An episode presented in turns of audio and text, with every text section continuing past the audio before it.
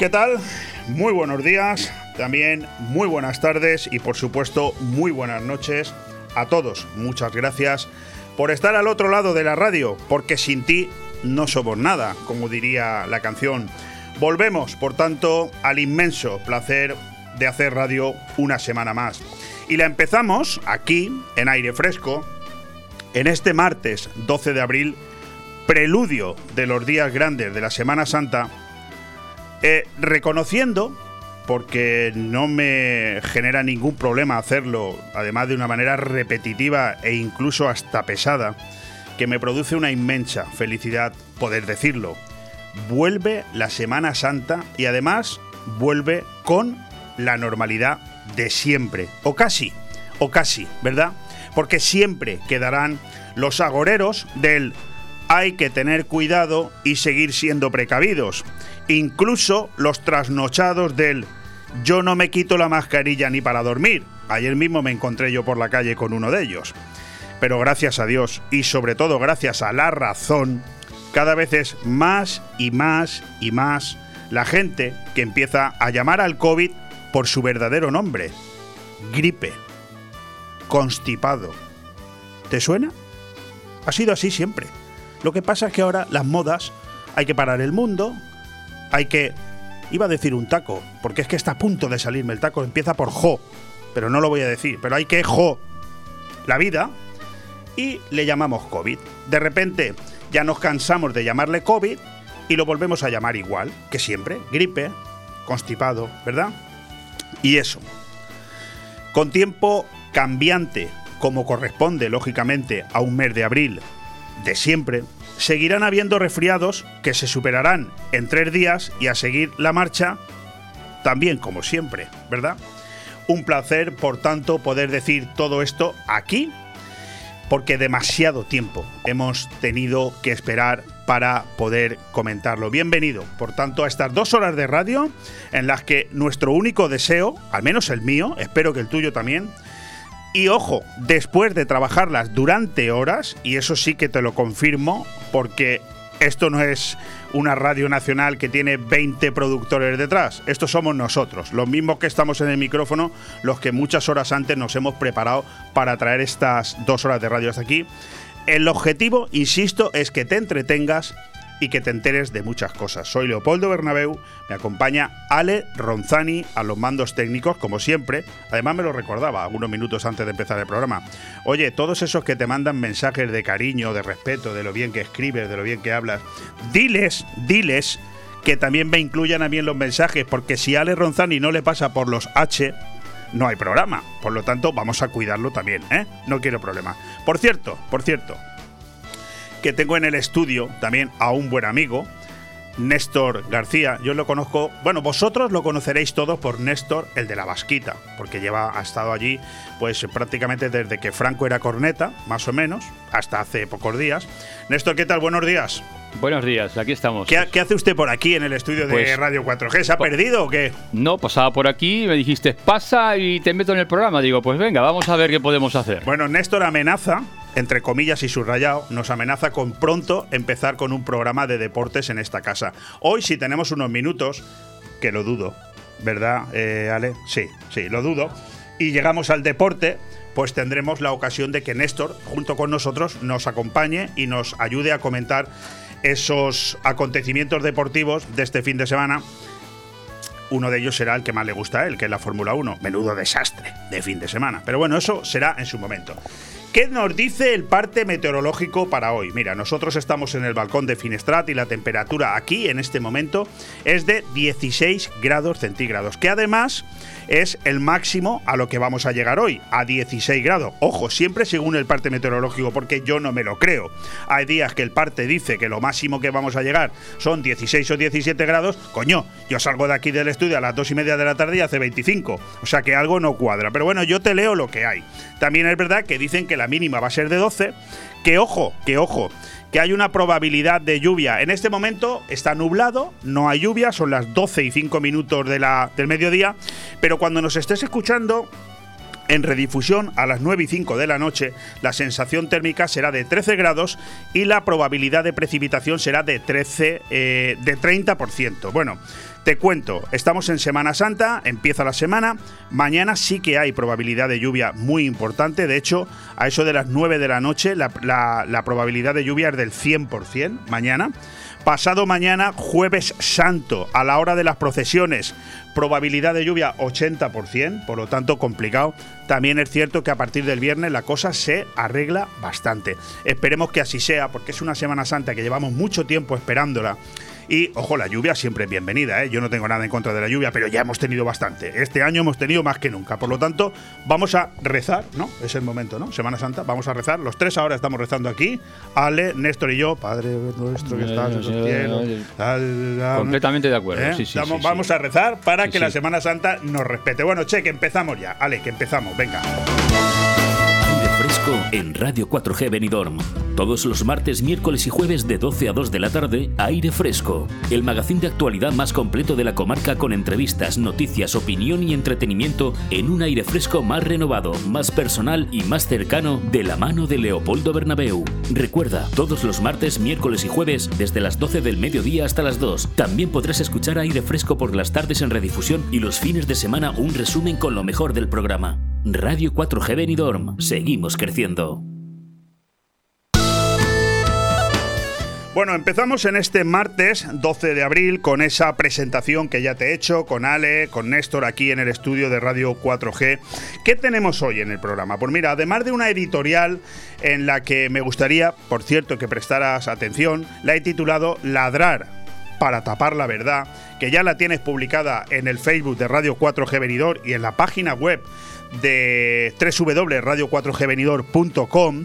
Eh, bueno, la he escrito esta mañana a razón de las palabras que tuve que escuchar anoche. La verdad es que me indignó bastante. Estaba escuchando la radio y estuve a punto de quitarme los cascos porque verdaderamente no se puede ser más cínico que escuchar las palabras anoche de la ministra de Hacienda, que por cierto no sabe ni hablar. Es que no sabe ni hablar. La persona que arruinó Andalucía, por cierto, y que hoy la tenemos ministra de Hacienda del gobierno, hablando de lo antidemocrático del pacto que se acaba de suscribir en las Cortes de Castilla y León entre dos partidos que han sido elegidos por el pueblo, que han sido votados por los ciudadanos, el Partido Popular y Vox.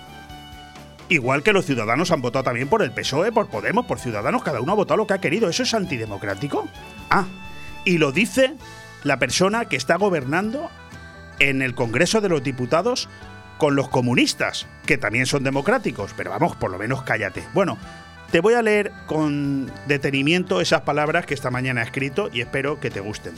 Después continuaremos, lógicamente, con un resumen de titulares, con una relación de noticias destacadas que voy a rezar porque me dé tiempo para llevártelas, porque la verdad es que hoy lo he preparado con mucho cariño, esa relación de noticias destacadas. Si nos da tiempo hablaremos de efemérides, que lo, que lo dudo. Alguna noticia interesante de, Ucrania, sabes que siempre desde el punto de vista solidario, no entro en detalles de la guerra, excepto cuando hablamos de titulares, eh, me ha encantado la posición de Pink Floyd a la hora de mostrarse a favor de, Ucrania y es una noticia que me he hecho eco de ella y te la trasladaré. Después hablaremos o haremos un resumen de los titulares deportivos más importantes que nos acompañará hoy Néstor García y ya entraremos en el apartado de eh, entrevistas y de colaboradores. Hoy tenemos dos muy interesantes. Hoy vuelve a nuestro micrófono JD Ramírez. Ella es la CEO de Dexter Global Finance que desde Marbella nos ha vuelto a conceder una importante entrevista para hablarnos de la inversión inmobiliaria y de la situación del mercado de la financiación. España está de moda, a pesar de todos los pesares. Gracias a Dios, eh, los políticos y la política no nos quitan las ganas de vivir a los demás. Y ella va a ser quien nos hable de todas esas capacidades inversoras que están llegando con mucha fuerza hasta la ciudad de Benidorm y la provincia de Alicante. Luego continuaremos con un capítulo de los que a mí más me gustan, no sé si a ti también, pero a mí me encanta hablar con escritores. Hoy tengo a Francisco López Porcal, una persona que eh, la aprecio muchísimo, la conocí hace bastante tiempo a través de un amigo, de un tocayo llamado también Leopoldo y ha lanzado un nuevo libro, La ciudad de las vanidades, un libro exquisito. Me encantará hablar con él un ratito y que ojalá eh, a ti también te guste y te hagas con esta edición porque es un escritor verdaderamente interesante, Francisco López Porcal. Continuaremos ya entrada la segunda hora con nuestros colaboradores habituales de los martes. Hoy dos. Hoy tendremos a Pablo Sendra, que nos hablará en su sección Crypto Time de todas las noticias, de todas las novedades que se mueven en torno al mundo de las cripto, de las criptomonedas, porque la verdad, sinceramente, está más de moda que nunca. Fíjate si está de moda que el propio gobierno de la nación está como loco por meterle la mano. Es decir, están desesperadamente loco por eh, intervenir en la actividad de las criptomonedas porque no las controlan y al final, tarde o temprano, terminarán aguando el pastel. Terminaremos el programa con la intervención de nuestro amigo Guillermo del Pino en Palabra o Cosa, que hoy viene a hablarnos de astronomía. Veremos qué cosas nos tiene que contar Guillermo al final de este programa. Bueno, que no continúo, que si no luego no me da tiempo a más. Vamos a empezar otra vez. Radio 4G Benidorm, tu radio en la Marina Baja. En Mesón El Segoviano, todos los jueves, cocido madrileño. Bacalao a la vizcaína, cordero al horno, raciones y todos los días nuestro menú diario. Y por las noches, deliciosos menús para compartir. Mesón El Segoviano, calle Ibiza número 10, Benidorm. Haz tu reserva al 633 19 70 84. Mesón el Segoviano, para chuparse los dedos. El cambio climático es un reto global que afecta especialmente a la comunidad valenciana. Afortunadamente, su ciudadanía, empresas e instituciones han decidido ponerse en movimiento, adoptar los compromisos necesarios para generar un clima de responsabilidad compartida capaz de inspirar a millones. Descubre cómo en climasparaelcambio.es, una iniciativa de Hidracua y sus empresas participadas. Después de la tormenta siempre sale el sol. Un nuevo espacio ha nacido para que tu nueva forma de disfrutar y divertirte sea especial en esta nueva etapa. Calatabú Restaurante Beach Club, un concepto diferente en un ambiente único, con una carta para degustar la mejor gastronomía con los mejores tardeos y sesiones de DJs, shows y música en directo en la mejor terraza frente al mar. Te esperamos en Calatabú, Avenida Mariners 16, en la Cala de Villajoyosa, antiguo Baby Shark, abierto todos los días desde las 9 de la mañana. Cala Tabú, donde todo es posible. Aire Fresco. Programa patrocinado por Hotel Don Pancho, Fomento de Construcciones y Contratas, Exterior Plus y Actúa, Servicios y Medio Ambiente.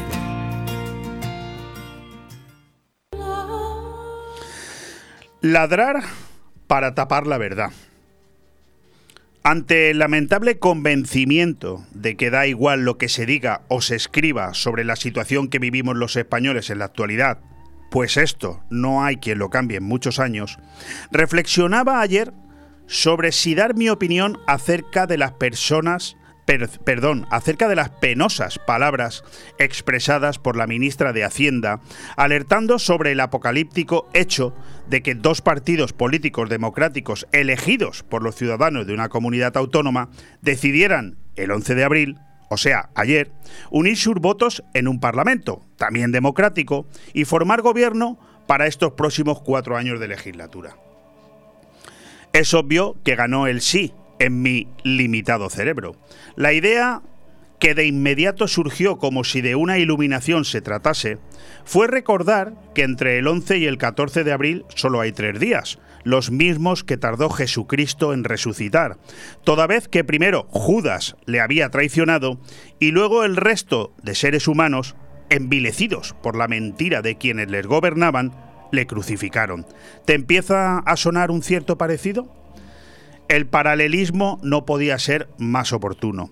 Y no solo porque entre los españoles sigue habiendo una importante cantidad de convencidos sobre lo positivo de tener a esta tropa de desalmados dirigiendo el país, así lo dicen todas las encuestas, sino porque esos mismos que nos ladran en la cara acerca de la inmoralidad de que Partido Popular y Vox hayan unido sus votos para formar gobierno, son los que no tienen empacho en compartir los sillones del Consejo de Ministros con los herederos de Lenin o Stalin, dos angelitos de la caridad que demostraron con hechos en qué consiste el comunismo.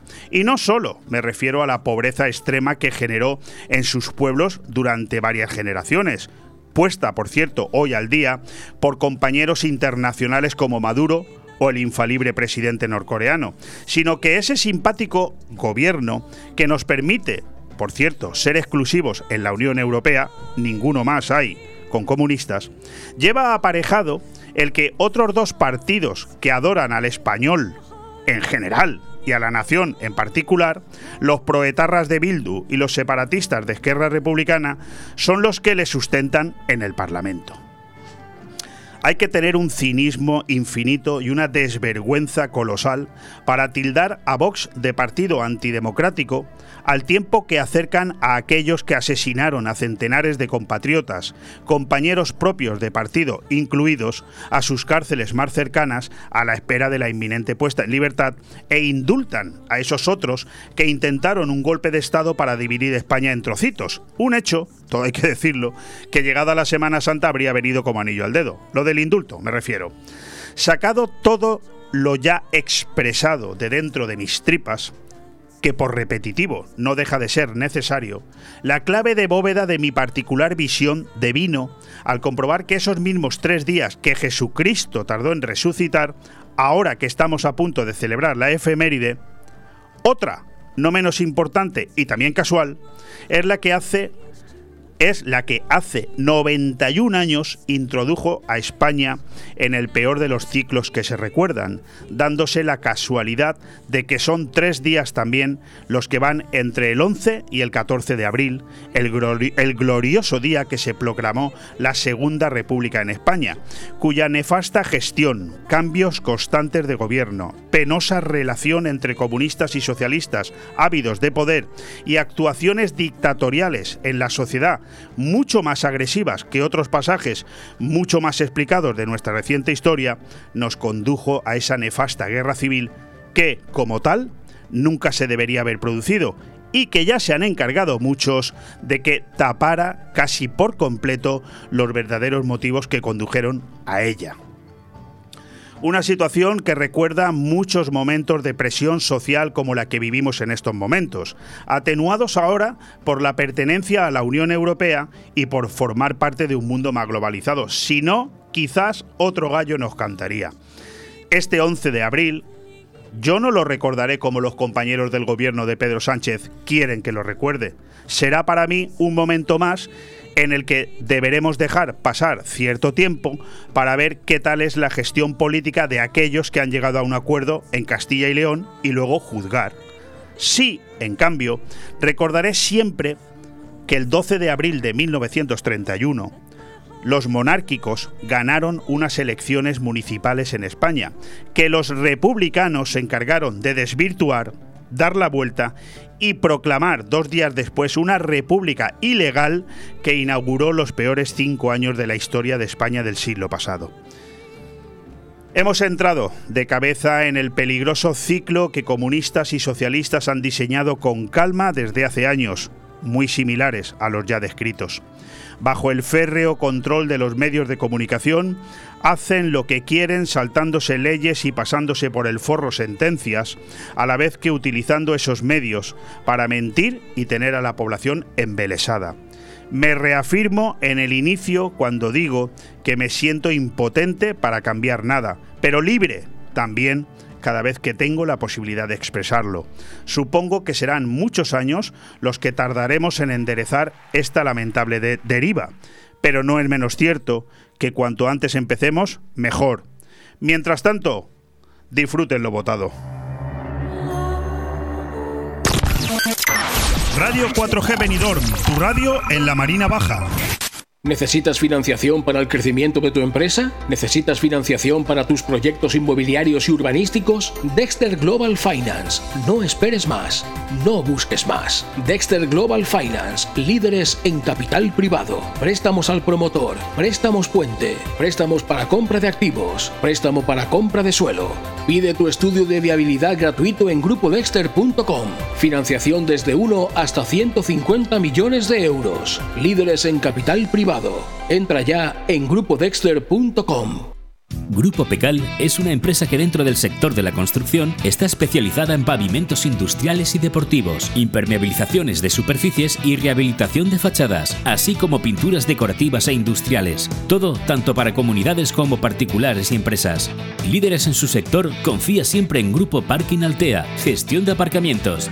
Grupo Pecal. Visítanos en pecal.es y en el teléfono 678 600 343. Restaurante Club Náutico Marina Greenwich. Hemos aprovechado para mejorar las instalaciones realizando obras en la terraza, aclimatándola para mayor comodidad de nuestros clientes. Ven a visitarnos y sorpréndete con los deliciosos menús elaborados por el chef Alberto Durá. Infórmate y haz tu reserva llamando al 673 75 89 17. Restaurante Club Náutico Marina Greenwich en el puerto deportivo Campomanes, Altea. Aire Fresco. Programa patrocinado por Hotel Don Pancho, Fomento de Construcciones y Contratas, Exterior Plus y Actúa, Servicios y Medio Ambiente.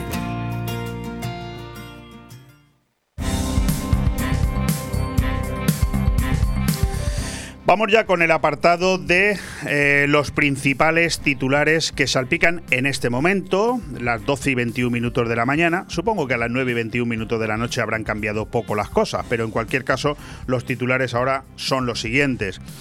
Putin se muestra convencido de que Rusia alcanzará los objetivos planteados para Ucrania. Como vemos, este hombre no se corta un pelo, este hombre sigue a lo suyo. Seguimos con bastantes más titulares relacionados con la dolorosa guerra en Ucrania. Al menos 8 muertos y 19 heridos en bombardeos en la ciudad ucraniana de Kharkov. La inteligencia de Ucrania cree que Rusia planea ataques en su propio territorio para agitar al pueblo ruso. En fin, lo que nos faltaba.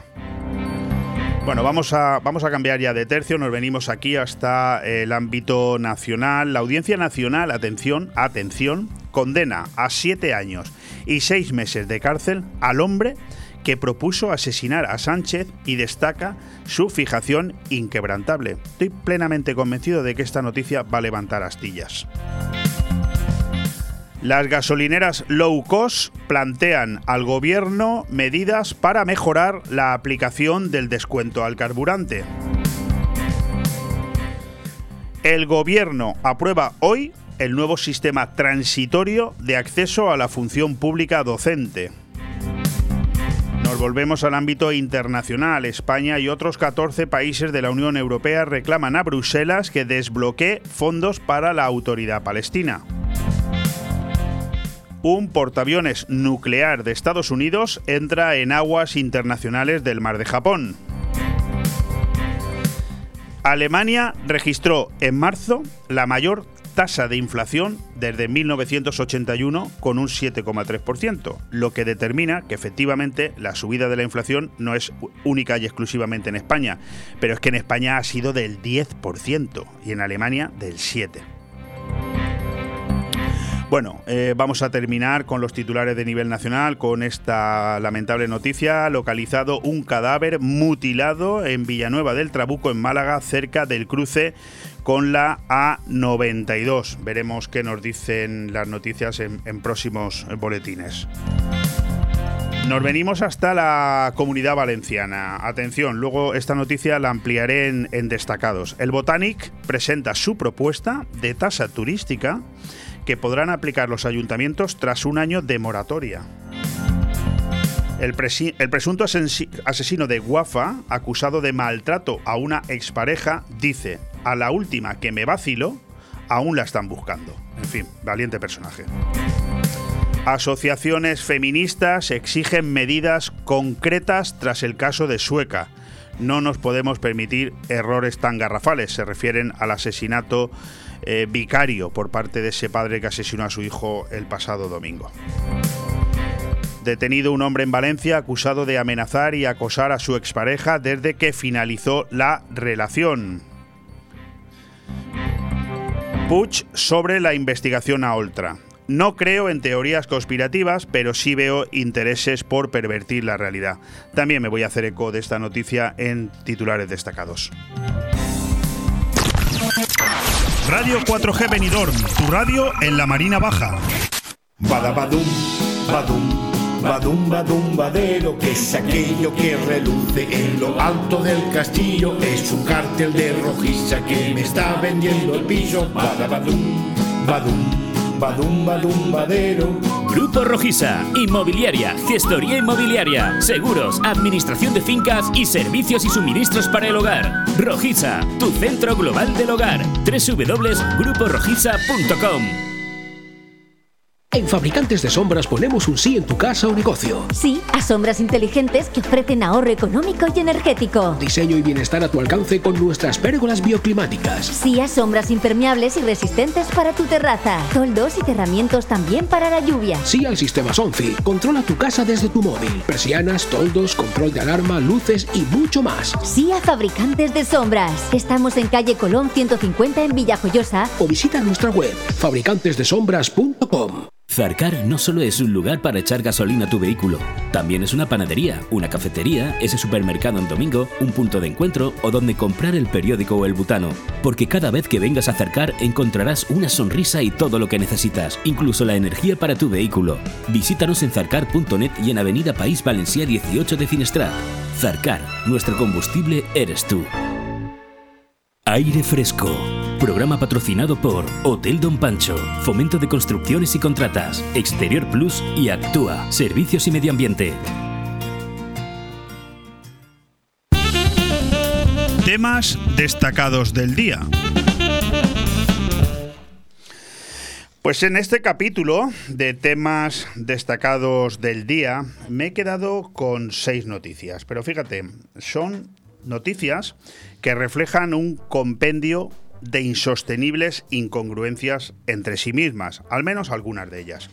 Por ejemplo, mientras Compromís, uno de los tres partidos que en este momento gobierna en la comunidad valenciana con el Botanic, el partido llamado a limpiar las corruptelas de este podrido espectro valenciano que durante tantos años estuvo gobernado por el Partido Popular, ¿verdad? ¿Nos suena la historia?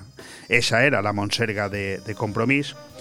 Pues se empecina en complicarnos la vida a todos, pero principalmente a eh, la empresa que más puestos de trabajo genera y que más cantidad de ingresos genera también en impuestos para la propia eh, Generalitat Valenciana como es el turismo, endiñándole una insensata tasa turística que ha puesto en pie de guerra prácticamente a todos los municipios de la comunidad, incluso aquellos gobernados por, el, por los socialistas.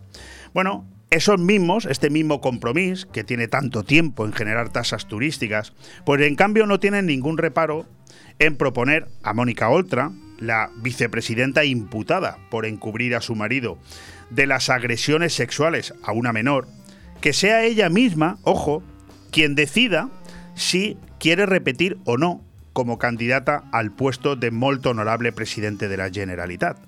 Ver para creer. Y es así. Los titulares son sencillos de trasladarlos. Compromís da luz verde a Mónica Oltra para repetir como candidata aunque resulte imputada. Os recuerdo que este es el partido que le pedía al Partido Popular, a Ciudadanos y a Vox que cada vez que tuvieran un eh, político imputado, independientemente de, si luego era culpable o no, simplemente por el hecho de estar imputado, presentará su dimisión inmediata. ¿Han visto ustedes cómo se aplican sus propios principios? Incluso imputados, ellos mismos dicen que si quieren repetir en el cargo no hay ningún problema es verdaderamente lamentable. Bueno, el otro titular es el que os acabo de decir el, y que hoy se hacen eco de él todos los medios de comunicación. El Botanic inicia la cuenta atrás para implantar la tasa turística. Ya os anuncio que mañana tendremos aquí en este mismo micrófono de Radio 4G a la secretaria general de OSBEC, de la patronal hotelera, eh, Nuria Montes, para hablar de esto y otras cuestiones, pero principalmente de este, porque PSPV, Compromís y Unidas Podemos arrancan el trámite en las Cortes para aprobar el impuesto en noviembre, aunque no se activará hasta finales de 2023. No saben nada, ¿eh? Como el año que viene hay elecciones en, en la comunidad valenciana, pues en cualquier caso sí, proponemos la creación de una tasa turística, pero no se va a implantar mientras nosotros gobernemos. Así luego se presentan otra vez, intentan salir elegidos y entonces es cuando la aplican. Es que no saben más porque no se entrenan, ¿eh? Bueno. Dicen ellos que estará exento el inserso y los ayuntamientos podrán establecer dos tramos anuales para publicarlo. En fin, esa es sin lugar a dudas una de las principales noticias destacadas de hoy. Por otro lado, eh, hay que decir que mientras tanto, bueno, hay una noticia que no sé si calificarla de buena o no, pero me choca ¿no? que junto a la aparición de ese titular con el interés o la intención de implantar una tasa turística, nos digan hoy que Sanidad de la Generalidad Valenciana licita por fin el nuevo centro de salud del Rincón del Hoy de Benidorm por 4,6 millones. Siendo yo concejal hace ya bastantes años, este tema ya estaba encima de la mesa. En cualquier caso, que nadie se lleve a engaño, porque esto no es más que un paso más acerca del, nuevo centro de salud en Benidorm, porque la Consellería lo que ha sacado este lunes es a licitación las obras de construcción del nuevo consultorio por 4,6 millones, pero a saber cuándo empiezan la obra. De momento nos tienen a todos entretenidos con una buena noticia que esperemos yo me equivoque y se convierta en realidad. Vamos ahora a comentar lo que ha sido el, fin, las el choque ¿no? entre encuestas que se han sucedido durante el fin de semana publicándose. Yo me he hecho eco de dos, la de GAT 3 en el diario ABC, que titulaba El Partido Popular se recupera con Feijó tras la crisis y ganaría hoy las elecciones. Yo creo que eso no lo pone nadie en duda a nivel de encuestas, porque cualquiera de las que he podido mirar, esos datos también son una realidad. La diferencia o lo que yo quería comentar hoy es precisamente las contradicciones, porque la que eh, se publicó en OK Diario, realizada creo que fue por Metroscopia o no, por Data 10, perdón, por Data 10, nos habla también de un incremento eh, del voto hacia el Partido Popular, un descenso hacia el PSOE, pero con unos datos absolutamente brutales. Por ejemplo, en la encuesta que publicó el diario ABC, al Partido Popular se le dan entre 124 y 128 escaños de celebrarse las elecciones hoy. Y al Partido Popular en la encuesta de OK Diario se le dan 95. Hombre, hay más de 30 escaños de diferencias. Eso, eso no puede ser, eso no es serio. Aquí alguien nos está engañando.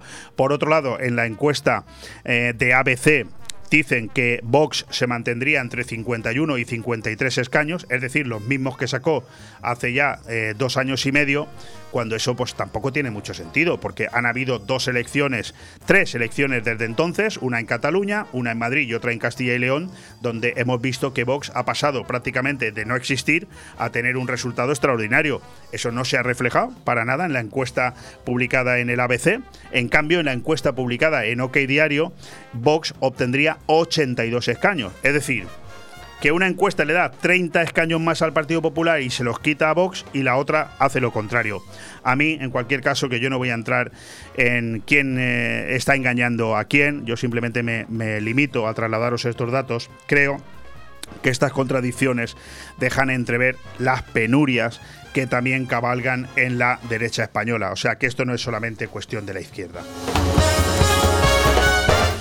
Bueno, vamos terminando con este repaso de noticias, simplemente recordando que el próximo día 20 eh, Sanidad retira las mascarillas frente al COVID. Pero ojo, ¿eh? Antes del 20 no, ¿eh? Antes del 20 no. El 20 el COVID ya no se transmite, pero el 19 sí. O sea que mucho cuidado, ¿eh? Con quitarte la mascarilla el 19 por la noche. No, hasta el 20 no. Porque el COVID, el 19 es el último día que está. Y luego ya se toma un periodo de vacaciones, como todos, claro, nosotros también nos vamos de vacaciones, el COVID también, bienvenido sea, esperemos que sea por mucho tiempo. Menudo engaño, señores, menudo engaño, pero nada, vamos a hacer lo que nos digan, que todavía incluso nos multan. Y la última noticia de la que me hago eco hoy, que por supuesto es la más curiosa, la más interesante y la más positiva, y es que lanzan la primera misión privada a la estación espacial. Eh, López Alegría, mm, el, a ver, el astronauta, no me salía la palabra, el astronauta español López Alegría y tres pasajeros de pago harán experimentos durante ocho días. Por si te interesa ser uno de los que forme parte de la próxima misión, decirte que cada billete ha costado 50 millones de euros. Está bien, está bien. Los tres nos estamos mirando aquí, como diciendo, posiblemente seamos los tres que vayamos en la próxima misión, porque otra cosa no, pero pasta nos sobra sin ningún problema. Sí, con la radio, ¿no? Nos vamos con la, y hacemos el programa aire fresco desde la misión espacial allá arriba. Correcto, sí, fantástico. Estoy totalmente de acuerdo. Bueno, lo dejamos ahí. Dejemos de divagar.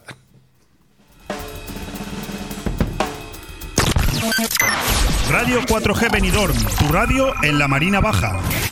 Mercat Gastronòmic i Tradicional en Finestrat. Los días 23 y 24 de abril en Finestrat tienes una cita con nuestras tradiciones. Más de 50 puestos de artesanía y productos de la tierra. Antiguos oficios, recetas típicas, actuaciones musicales, rutas turísticas guiadas y para los más pequeños, feria de madera, talleres y animación infantil. El fin de semana del 23 y 24 de abril, ven al Mercat Gastronòmic y Tradicional. Ven a Finestrat y recuerda que cuentas con parking en la zona deportiva y bus lanzadera al El festival ya tiene canción representante, Esperando en la Cava. Quedamos en vernos en la cava aragonesa. Mire la hora y ya te estaba retrasando. Corras, no tengas prisa, ven tranquila. Que yo voy picando, yo voy picando, yo voy picando. La Cava Aragonesa, más de cuatro décadas siendo una referencia gastronómica en el corazón de Benidorm. La Cava Aragonesa, una institución en la ciudad gracias a ti. Aire Fresco. Programa patrocinado por Hotel Don Pancho, Fomento de Construcciones y Contratas, Exterior Plus y Actúa, Servicios y Medio Ambiente.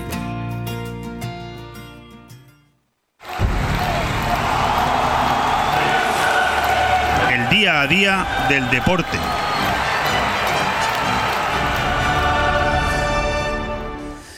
Pues vamos con el resumen deportivo, aprovechando la presencia hoy aquí de Néstor García. Hoy vuelve la Champions con un Madrid que, como bien me comenta mi compañero, tiene mucho que ganar. eh, y tiene que espabilarse porque el que no tiene nada que perder es el Chelsea. Eh, se enfrentan ambos en el Santiago Bernabéu a las 9 de la noche en un partido que bueno eh, dará el pase a uno de los dos a la semifinal de la Champions. También a la misma hora juega el Villarreal que se cita esta noche en Alemania otra vez con la historia después de haber ganado 1-0 en casa en la cerámica al Bayern de Múnich de una manera bastante inesperada y que por cierto podía incluso haber goleado. Eh, Néstor esperamos alguna novedad esta noche en el Real Madrid Chelsea Bayern de Hombre, Villarreal. Hombre, es un partido complicado, es un partido que se puede decir partido trampa, porque sí, el Madrid viene con mucha ventaja, pero el Chelsea es el Chelsea. Es decir, como salgamos, como muchos partidos sale el Madrid sin estar enchufado, eh, podemos pecar de... Ya, ya hay precedentes, ¿eh? hay un 0-3 en Turín del Madrid hace poco, en, también en Liga de Champions, que luego el equipo turinés le devolvió, precisamente la Juventus le devolvió en casa, otro 0-3, y al final terminó el Madrid pasando por un penalti que consiguió Ronaldo en los últimos minutos, pero le devolvió ese 0-3. O sea que si el Madrid se despista esta noche, podría pasarle algo similar. Yo creo que ¿no? tiene que salir completamente enchufado, pero desde el primer minuto, vamos.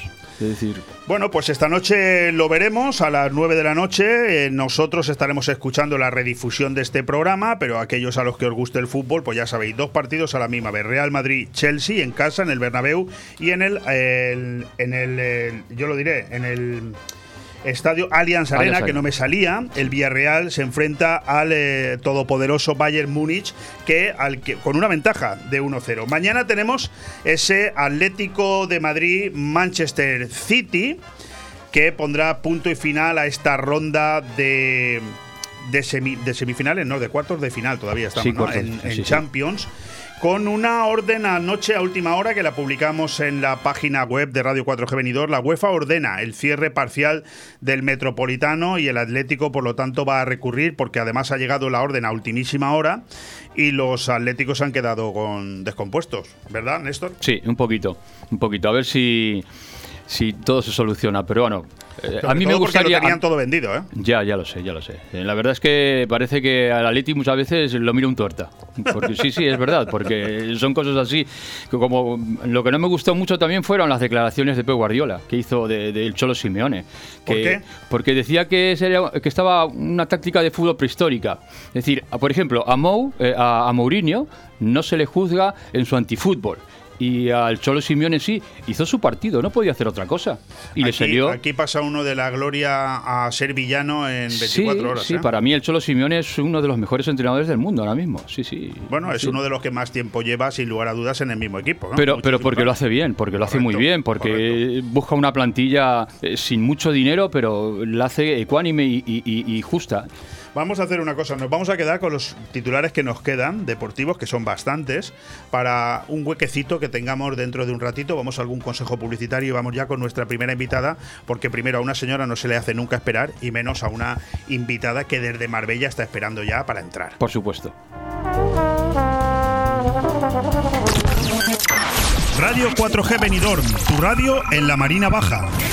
¿Eres promotor inmobiliario? ¿Necesitas un préstamo para tu empresa? Financiamos desde 1 hasta 150 millones de euros. Dexter Global Finance. Préstamos para construir y para crecer. Dexter Global Finance. No busques más. No esperes más. Te damos el crédito que necesitas. Infórmate y pide tu estudio de viabilidad gratuito en la página web grupodexter.com. Apunta. grupodexter.com. Dexter Global Finance. Financiación alternativa. Líderes en capital privado. La cocina española como referencia gastronómica en nuestra comarca tiene un nombre. Restaurante Juan Abril. Deleítate con las mejores carnes, arroces y pescados por encargo de la mejor cocina española de siempre y frente al mar. Más información y precios en redes sociales. Reservas al 96 584 37 22. También disponemos de parking privado para nuestros clientes. Restaurante Juan Abril, Paseis del Mediterráneo 14, Altea. ¿Buscas el lugar perfecto para relajarte y disfrutar de la mejor gastronomía? El acogedor restaurante del Hotel Don Pancho ofrece el buffet más reconocido de Benidorm. Nuestra exquisita cocina incorpora las mejores recetas mediterráneas, así como una innovadora y creativa cocina internacional. Déjate sorprender con nuestro original show cooking, una experiencia única que no puedes dejar pasar. HotelDonPancho.es, un oasis de paz en el corazón de Benidorm. ¿Necesitas financiación para el crecimiento de tu empresa? ¿Necesitas financiación para tus proyectos inmobiliarios y urbanísticos? Dexter Global Finance. No esperes más. No busques más. Dexter Global Finance. Líderes en capital privado. Préstamos al promotor. Préstamos puente. Préstamos para compra de activos. Préstamo para compra de suelo. Pide tu estudio de viabilidad gratuito en grupodexter.com. Financiación desde 1 hasta 150 millones de euros. Líderes en capital privado. Entra ya en grupodexter.com. Aire Fresco. Programa patrocinado por Hotel Don Pancho, Fomento de Construcciones y Contratas, Exterior Plus y Actúa, Servicios y Medio Ambiente.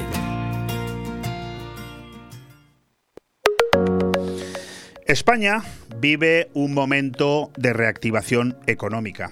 A pesar de que la pandemia da sus últimos coletazos y la guerra de Ucrania ha trastocado en parte el efecto champán tan esperado, resulta obvio seguir confiando en la fuerza de nuestro país, pues solo ver el movimiento turístico nacional e internacional que se ha generado en estos días de Semana Santa habla muy a las claras de las explosivas ganas que tiene todo el mundo en general por recuperar la vida de siempre. Esto es algo que se está notando de una manera muy marcada en el sector inmobiliario, que de nuevo vuelve a cifras espectaculares, casi olvidadas y que nos recuerdan a los primeros años de este siglo. La construcción marcha al mismo ritmo que la demanda y no hay estudio que no remarque que esta es una situación que ha llegado para quedarse.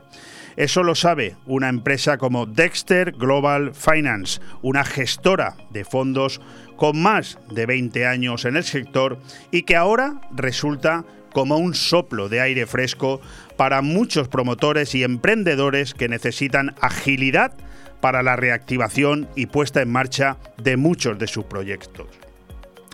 Dexter ha entrado también con mucha fuerza en la provincia de Alicante y con especial incidencia en Benidorm y su comarca. Sin duda, punta de lanza en la creación de nuevos proyectos inmobiliarios y hoteleros. JD Ramírez, que ya estuvo aquí hace un tiempo y que es la CEO de Dexter Global Finance, vuelve a los micrófonos de Radio 4G Benidorm para contarnos cuáles son los avances de su compañía y el nivel de penetración en el tejido empresarial de Benidorm y la provincia de Alicante. ¿Qué tal estás, JD? Buenos días, Leopoldo. Un placer de nuevo estar con vosotros. ¿Dónde te cogemos? ¿En Marbella? ¿En Madrid? En Marbella. Sí, sí, en las oficinas de Marbella. Ponnos un poco los dientes largos, JD. ¿Qué tal día hace por ahí por Marbella? Ah, fenomenal. Esta Semana Santa, increíble. La verdad que tenemos muy buen tiempo. Después de una semana de lluvia ha estado muy bien, la verdad. En eso vamos a competir, ¿eh? que lo sepas, JD, porque nosotros siempre vamos a defender venidor, ¿eh? siempre, siempre. Pero bueno, no nos vamos a pelear. Oye, pleno proceso de expansión y crecimiento de Dexter Global Finance. Hablamos contigo hace un par de meses, hace poco tiempo aquí, y me da la sensación de que en tan poquito tiempo vuestra expansión ha seguido de una manera meteórica, ¿no? Sí, sí, la verdad es que no paramos. Estamos muy contentos y cada vez eh, lo vemos más reflejado en las operaciones que vamos firmando, que vamos cerrando y en la calidad de los clientes que nos van llegando. Mm. La financiación con capital privado. ¿Crees tú que, está viviendo un gran momento de, de crecimiento en España o es un espejismo? Sí, yo, yo creo que el capital privado español y la financiación alternativa se, encuentran en un momento álgido con, con niveles récord de inversión, de captación de fondos y capital disponible para invertir. De hecho, en el 2021 el capital extranjero representaba más del 80% del volumen total invertido en empresas y hemos alcanzado un volumen de inversión cerca de los 8 mil millones de euros. Esto desde el 2019 ha ido presentando una evolución clarísima. El, en ascendiente y eso que, que hemos tenido muchas eh, complicaciones con el tema del coronavirus y ahora con la guerra, pero yo creo que, que se ha mostrado un sólido crecimiento y, y, ha ayudado mucho en el nivel global como, como para las empresas, sobre todo en España, que es un país eh, que su economía depende mucho de, de las pymes. Yo, yo me hago eco de tus palabras y me quedo bastante anonadado, ¿no? O sea, hablas de 8.000 millones de euros de inversión en capital privado en los últimos años, a pesar de la que ha caído, bueno, no solamente en España, en el resto del mundo, lo, cual, Lo, cual, quiere decir, JD, creo, ¿eh? Creo, que es que eh, a pesar de todo, eh, la, gente eh, sigue queriendo vivir, ¿verdad? Y, evidentemente la inversión es necesaria sobre todo que en cuanto al impacto social y económico del capital privado y la financiación alternativa, supone una tabla de salvación para inyectar liquidez en los momentos de crisis, pero también actúa como un motor en las épocas de expansión y crecimiento. Entonces estamos ahí siempre, la liquidez que aporta el capital privado al tejido empresarial hace que sus efectos económicos eh, sean especialmente positivos en las épocas difíciles, en las épocas de crisis como la que como las que estamos pasando. Y se ha demostrado que, que la inyección de capital privado es una herramienta clave para, para que las empresas crezcan y sean más competitivas. Eh, señora Ramírez, me va a permitir usted que le haga una pregunta complicada, ¿eh? no, no, por favor. a, mí, a mí me encanta cuando leo en cualquier página, en cualquier presentación de una gestora de fondos, líderes en capital privado. Perfecto, yo no soy quien para discutir eso, y menos a Dexter Global Finance, que por ejemplo este pasado fin de semana lo hemos visto en una página completa en el diario Expansión, o sea, el, principal diario económico de este país. Pero... Mm, a ver, yo, yo, perdóname que te hago un inciso. Yo no sé si somos los mejores en España. Esa era la pregunta. Pero no conozco a nadie que lo haga mejor que nosotros. Vale. Pero yo quiero ponerlo un poco más complicado. ¿Por qué nuestros oyentes, aquellos que en un momento dado estén pensando en que necesitan financiación, en que Dexter Global puede ser una salida airosa a esa necesidad, ¿por qué han de confiar en Dexter y no en otra gestora, por ejemplo? O al menos, ¿por qué han de confiar en Dexter? Eh, es que, a ver, nosotros llegamos, eh, primero, la parte nuestra de expansión está bastante, cubrimos casi todo España, tenemos delegados, tenemos colaboradores, intermediarios, tenemos un montón de, de canales por donde nos llegan las operaciones. Luego nosotros tenemos siempre un, trato muy cercano con nuestros clientes, les conocemos personalmente, visitamos los activos, las promociones y eso de alguna manera pues nos hace que seamos más fáciles. Luego la fuerza que tenemos con los fondos con los que colaboramos y trabajamos eh, es precisamente esa, la calidad de las operaciones que presentamos, la calidad de los clientes que presentamos y, y no, o sea, el capital privado mm, ha evolucionado mucho en las últimas décadas. Correcto y el mercado hipotecario está muy regulado y controlado en España. Eh, la financiación alternativa asume muchísimo mayores riesgos que la banca tradicional. JD, pero... ¿no, te da un cierto mm, reparo? Supongo que esta pregunta la hago por mi inexperiencia, estoy convencido de ello, pero ¿no te da un cierto reparo hablar de eh, que eh, Dexter Global Finance es capaz de cubrir operaciones de hasta 150 millones de euros? o sea, realmente es, es un capital importante, ¿eh? muy, muy, muy, solamente el hecho de decirlo ya asusta. A ver, lo que pasa es que es muy relativo, o sea, las cosas yo siempre he dicho que no son ni caras ni baratas, son buenas o malas. Entonces depende al, al tipo, al mercado que tú te enfoques y el perfil de cliente. En España, en España tenemos, mm, o sea, hay, hay operaciones bastante importantes en el sector hotelero, en el sector comercial, en el no suelen ser todas dentro de esos tickets, pero sí que hay un montón de, de operaciones muy bonitas en las que intentamos estar nosotros presentes, como es en el desarrollo de, de puertos, de, yo qué sé, de, de, estructuras que hacen a nivel de ayuntamientos y todo eso, donde nos han invitado a ser parte del proyecto. Entonces sí que hay muchos macroproyectos a lo largo y ancho de España donde hay proyectos y no solamente de 150 millones, nos han invitado a ser parte de proyectos eh, de 500, de 600 millones, donde tenemos que hacer híbridos entre varios fondos y entrar dentro de esos, eh, hacer parte de esos proyectos. Entonces, mm, las sumas asustan, depende para qué y en qué proporción. si vas a mí me encanta decir que soy amigo de JD Ramírez, ¿eh? porque cuando, hablas de 500 o 600 millones de inversión, yo estoy entre tus amigos. ¿eh?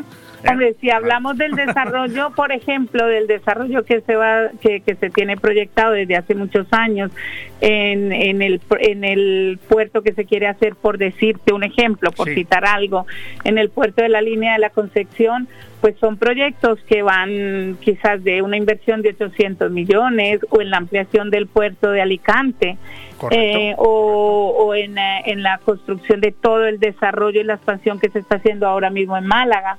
Entonces no, no tienen por qué ser cifras que asusten, antes por el contrario, que son proyectos que, que, que y España ahora mismo eh, está increíble. O sea, los proyectos que nos llegan a veces nos sorprenden a nosotros mismos. Sé que estáis en prácticamente todos los sectores, eh, al menos lo más importante, pero quiero pensar que vuestro desembarco en la zona de Benidorm, en la provincia de Alicante, eh, es porque esas operaciones que suelen ser las más recurrentes en vuestro gremio, como son los préstamos para comprar suelo, promoverlo, quiero pensar que en Benidorm hay mucho potencial para, para contar con, con esas eh, posibilidades que vosotros ofrecéis, ¿no? Eh, sí, o sea, nosotros, eh, como bien como bien sabes, nosotros, bueno, nuestra especialidad dentro de, los dos tipos de préstamos que tenemos, que es préstamo con garantía corporativa para compañías que facturan por encima de 25 millones con un evita por encima de 3, y luego préstamos con garantía hipotecaria, donde tenemos cuatro modalidades, que es el préstamo al promotor, el préstamo puente, el préstamo para compra de activos y el préstamo para compra de suelo finalista yo diría que en esas cuatro modalidades estamos ahora mismo estudiando operaciones en toda la costa oeste, en todo lo que es Benidorm, Alicante, desde Valencia, o sea que estamos en Murcia. Toda esa zona eh, está ahora en un plan de desarrollo bastante importante. Los fondos están apostando por toda la zona, toda la franja del Mediterráneo. Y, y la verdad que estamos encantados. Allí estamos viendo todo tipo de proyectos, desde, desde promotores que hacen una promoción normal mm, en, en la Nucia, por ejemplo, que, tenemos tenemos una promoción allí que son 11, 11 chalés adosados y tres villas, una operación relativamente pequeña, pero está muy bien y, está, la verdad que eh, son promotores extranjeros, son promotores de, en este caso, suecos. Y, estamos encantados, igual que tenemos proyectos muy grandes en Murcia, de mucho, o sea, proyectos con importes diferentes de 36 millones, solicitudes de, pero estamos eh, intentando mm, y para nosotros es un placer que cuenten con nosotros y poder ayudarles y poder estar ahí de alguna manera hacer el soporte financiero para darles diferentes opciones y que puedan desarrollar los proyectos. Y para nosotros es un placer hablar con JD Ramírez, Dexter, de la CEO de Dexter Global Finance. Lo digo porque muchas veces cuando hablamos de este tipo de financiación, de este tipo de operaciones, a veces creemos que detrás de estas empresas, de estas grandes empresas, no hay cara. Sí, sí que las hay. En este caso estamos hablando precisamente con la más importante representante de esta empresa de financiación que está a tu entera disposición. Más de 1.200 operaciones gestionadas ya con éxito y con una red comercial, como nos comentaba JD Ramírez, que bueno, no solamente abarca todo el nivel nacional, sino que vosotros, Dexter, también sois una empresa de carácter internacional, no solamente porque la mayoría de fondos de inversión son norteamericanos, sino porque vuestra presencia creo que es en más de 15 países de cuatro continentes, ¿verdad? Sí, a ver, nosotros el 80% de nuestros fondos, ten en cuenta que nosotros trabajamos solo con fondos de inversión y fondos de pensiones dentro de, lo que son fondos deuda y fondos de inversión. Entonces, eh, estamos, la verdad que, trabajamos con fondos a nivel internacional, el 80% de nuestros fondos son fondos canadienses y americanos, pero también tenemos fondos de, Irlanda, de Portugal, de Francia, o sea que británicos y, y, y cada vez pues nos contactan más cuando sueles hacer bien las cosas, eh, se sabe en el medio en que te mueves. Entonces nos contactan bastantes fondos, cada vez eh, más fondos que tienen intención de, invertir en España o en países de la Comunidad Europea.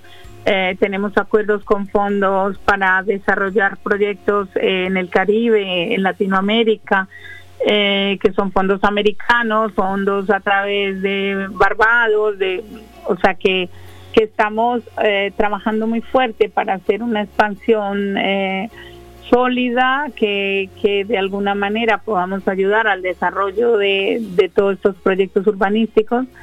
Y, estamos encantados, la verdad. Luego suena, suena, muy bien. Además, eh, JD, la financiación con capital privado no necesariamente sustituye por completo a la banca tradicional, ¿no? Sino, a ver, que en muchos casos van de la mano la una y la otra.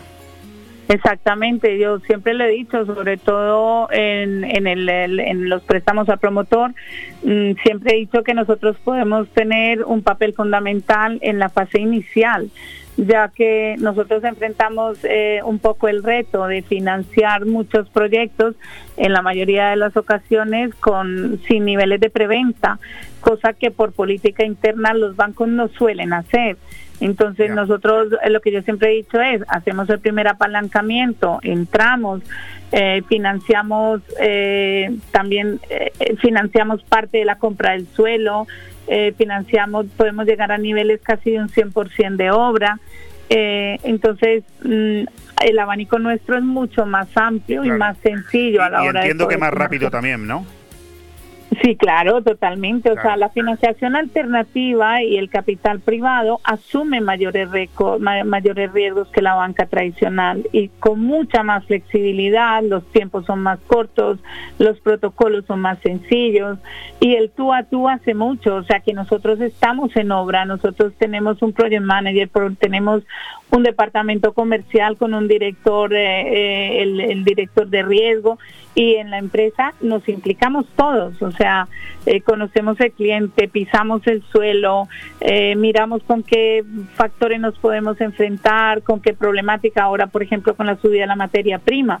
Pues hay que dar soluciones, hay que intentar renegociar con nuestros fondos para dar a lo mejor algunos meses de carencia, estar ahí, ¿sabes? Porque Sí, no, además eso suena muy bien. Yo solamente tengo una pequeña duda final y es que escuchándote de alguna manera algún mm, eh, interesado podría pensar, claro, si Dexter me facilita todo lo que JD está diciendo, al final lo que van a hacer es un poco intervenir, ¿no? En la gestión de mi compañía. Bueno, pues no es así, no es así. no, para nada, para nada. O sea, nosotros no intervenimos nunca en la gestión de la compañía. Mm, para nada, nosotros simplemente aportamos la parte en la que nosotros pensamos que podemos ser buenos que es en la financiación del proyecto, en el asesoramiento que haga falta para que el proyecto se termine con éxito y, ya está. O sea, nosotros no intervenimos para nada.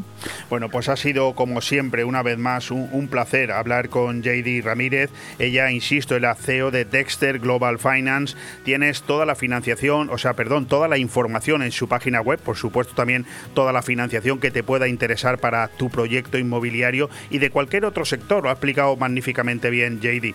Yo te quiero una vez más agradecer, JD, que nos hayas dedicado estos minutos de tu tiempo, que sabemos que para conseguir que entres en Radio 4G tenemos que preparar con mucho tiempo esta entrevista, porque solamente escuchándote da un poco de vértigo eh, mirar tu agenda. Tu agenda tiene que ser un, un reflejo de una actividad frenética, pero en cualquier caso, oye, felices de que nos hayas concedido este tiempo y muchísimo ánimo para triunfar como Dexter merece en esta comarca, en Benidorm y en la provincia de Alicante. Muchísimas gracias. Claro que sí, para mí es un placer y aquí me tenéis siempre. Fantástico. Un, fuerte abrazo.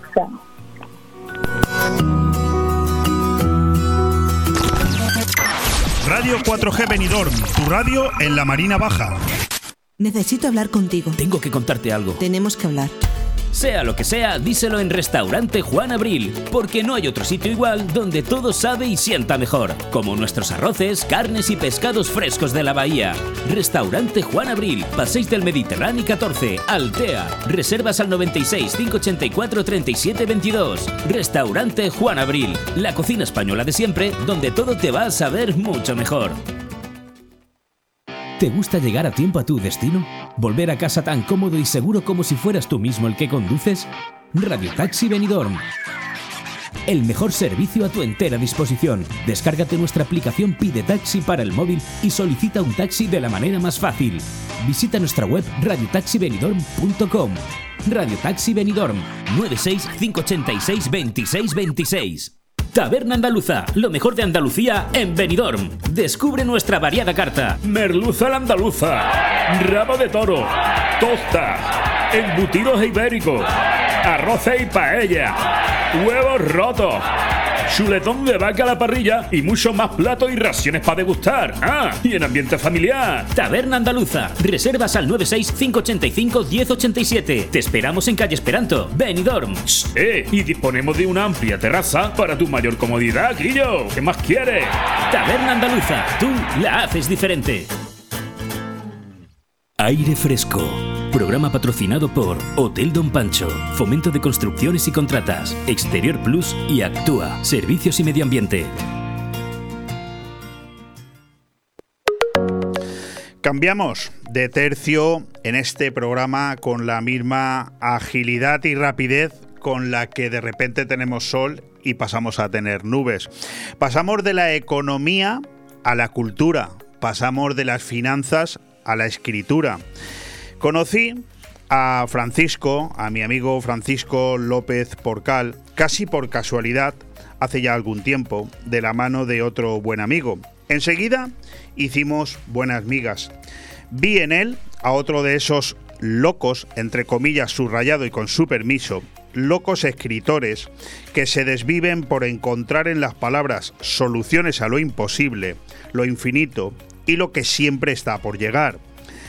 Traerlo hoy hasta aquí es porque compruebo que no desiste, que no arroja la toalla, sigue en su empeño de seguir escribiendo y publicando. O quizás es porque también ha superado ya ese umbral en el que los seres humanos pasamos a conformarnos con ser nosotros mismos, que no es poco, y desistir del interés empecinado y ciego por intentar cambiar nada, conformándonos con que el mundo no nos cambie a nosotros. La verdad es que no sé si lo he descrito a él o me he descrito a mí mismo, no lo sé. Con su permiso y con el de ustedes, le saludo ya. Francisco López Porcal, ¿qué tal estás? ¿Qué tal? Eh, buenas tardes. Eh, un saludo muy cordial a todos los oyentes, a ti también por concederme estos minutos. Y bueno, gracias por tus palabras, porque la verdad es que sí, van un poco de la mano ¿no? de, la, de, la, idea mía ¿no? de desplegar pues estas eh, ideas ¿no? que bueno intentamos, si no cambiar el mundo, que por lo menos sea un, un instrumento de reflexión. Que ya es bastante. Que ya es bastante. Bueno, déjame que diga unas cosas. Eh, Francisco López Porcal es nacido en Mislata, donde yo tenía un magnífico amigo de la Mili. ¿eh? ¿Eh?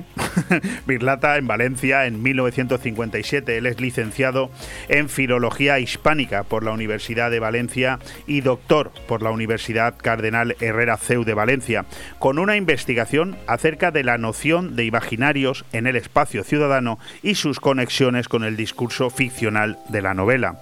Ha participado en comunicaciones, ponencias y mesas redondas de diferentes congresos. Es colaborador habitual en diaria, como por ejemplo el Diario Las Provincias, El Levante, el periódico de aquí, de mi amigo valenciano, o nuestra emisora Radio 4G Venidor, así como en publicaciones especializadas como Revista de Letras o el canal oficial de crítica y cultura de la vanguardia.com de Barcelona.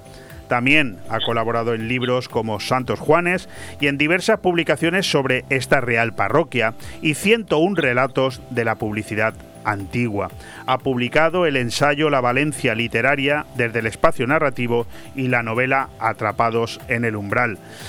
Lo traemos hasta aquí porque hoy eh, Francisco López Porcal nos presenta una nueva y magnífica novela. Yo he seguido su trayectoria desde el inicio y hoy tenemos La ciudad de las vanidades.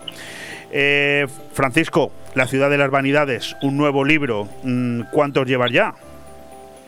Pues ese sería el tercero y bueno, hay otro prácticamente terminado, pero todavía hay que darle tiempo a esta ciudad de las vanidades que acaba de, despegar, porque se presentó pues el día eh, finales de, de marzo ¿no? En, el corte inglés, en, en el ámbito cultural. Entonces está recién terminado, recién publicado, y ahora es cuando, de cara a las ferias de los libros, ¿no? Que, que, bueno, que gracias a Dios, pues ya parece que esta época tan oscura de la pandemia, pues parece que vea un poco más la luz, ¿no? y hemos enfocado, pues, esta, esta salida del, de la novela no hacia este nuevo tiempo. Esta, esta actividad tan prolija de publicar libros, yo creo recordar que en alguna otra conversación que hemos tenido aquí en, en, antena, o ya no recuerdo si privadamente, es desde que te jubilaste, ¿no? Desde hace unos años aquí, ¿no? No, no, que va. Ah. Yo he seguido paralelamente, digamos, a mi profesión, eh, pues los estudios de filología. De hecho, pues bueno, pues has citado antes los los congresos, ¿no? Las mesas redondas, y las publicaciones, ¿no? La publicación de libros también, ¿no? ¿Cómo? O sea, lo que es la publicación de libros también, es desde hace bastante tiempo.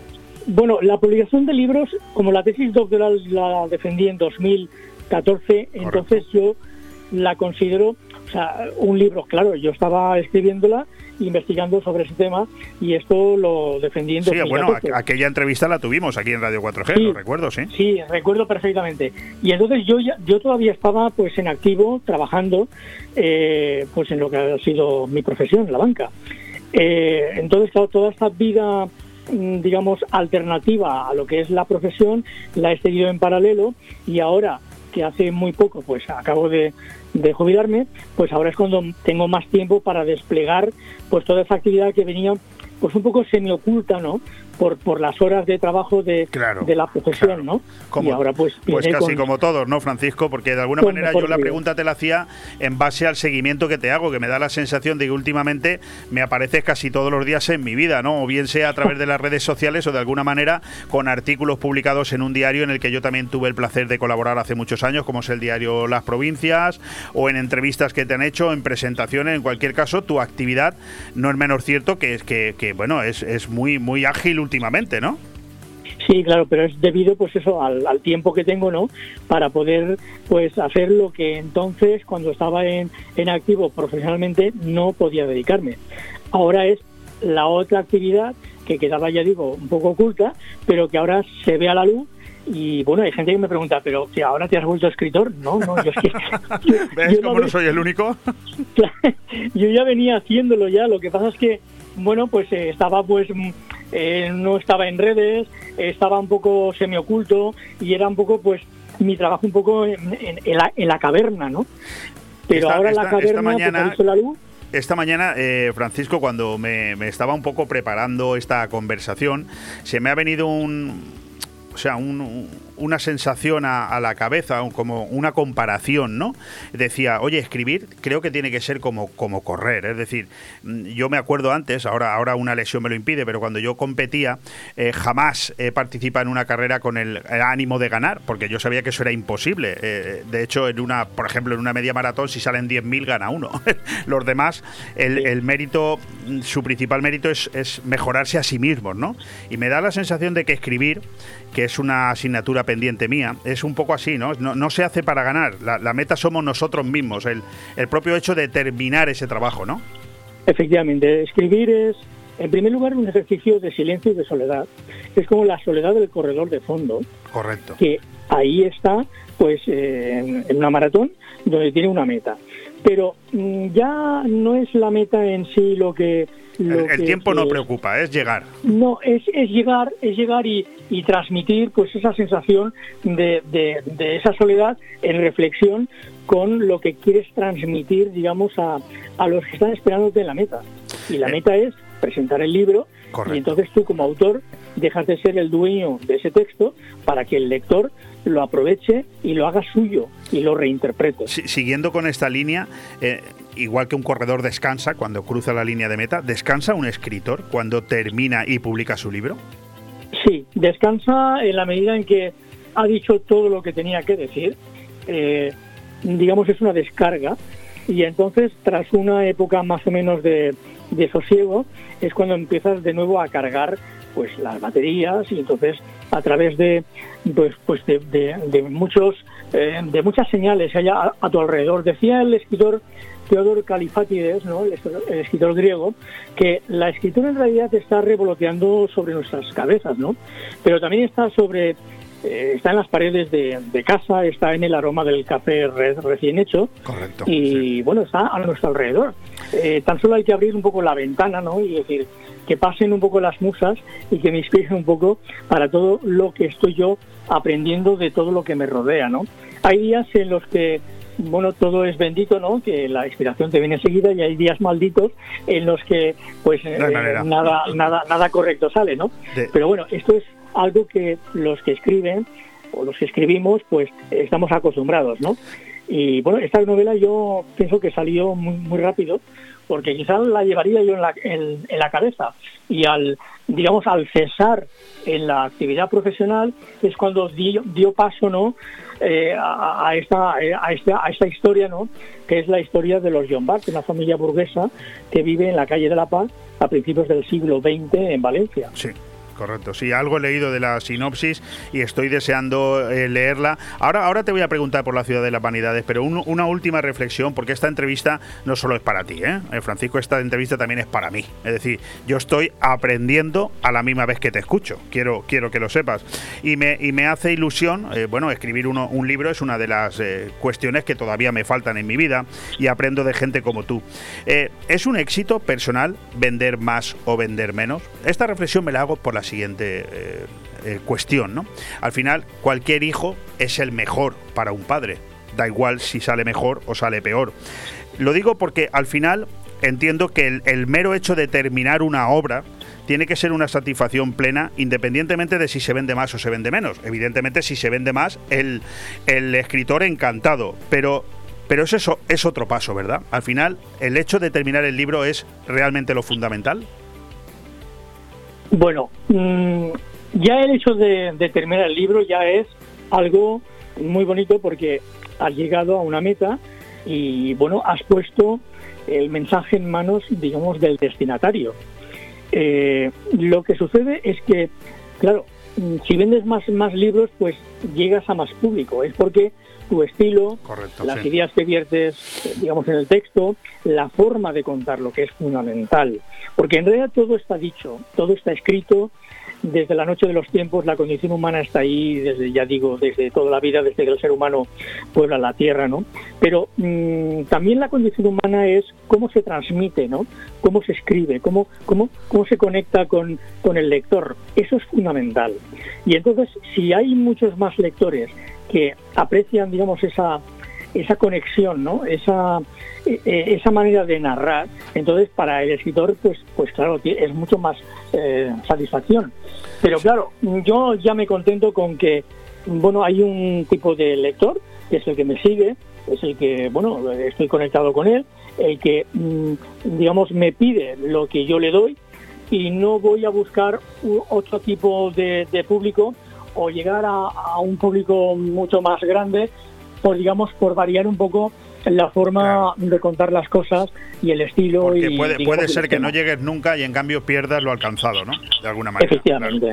Déjame que lea eh, unas palabras de la introducción de La ciudad de las vanidades de Francisco López Porcal, que nos traslada a una Valencia que inicia el siglo XX y acelera su transformación industrial y urbana con el deseo tal y como explica su autor, de superar sus complejos de ciudad decimonónica y abrazar la modernidad a partir de la exposición regional de 1909. La historia tal y como ella eh, como detalla, se centra en la azarosa vida de los John Barr, como nos ha dicho su autor, una familia burguesa de la calle de la Paz, encerrada, como tantas otras, en una burbuja social ajena a la problemática de las clases inferiores.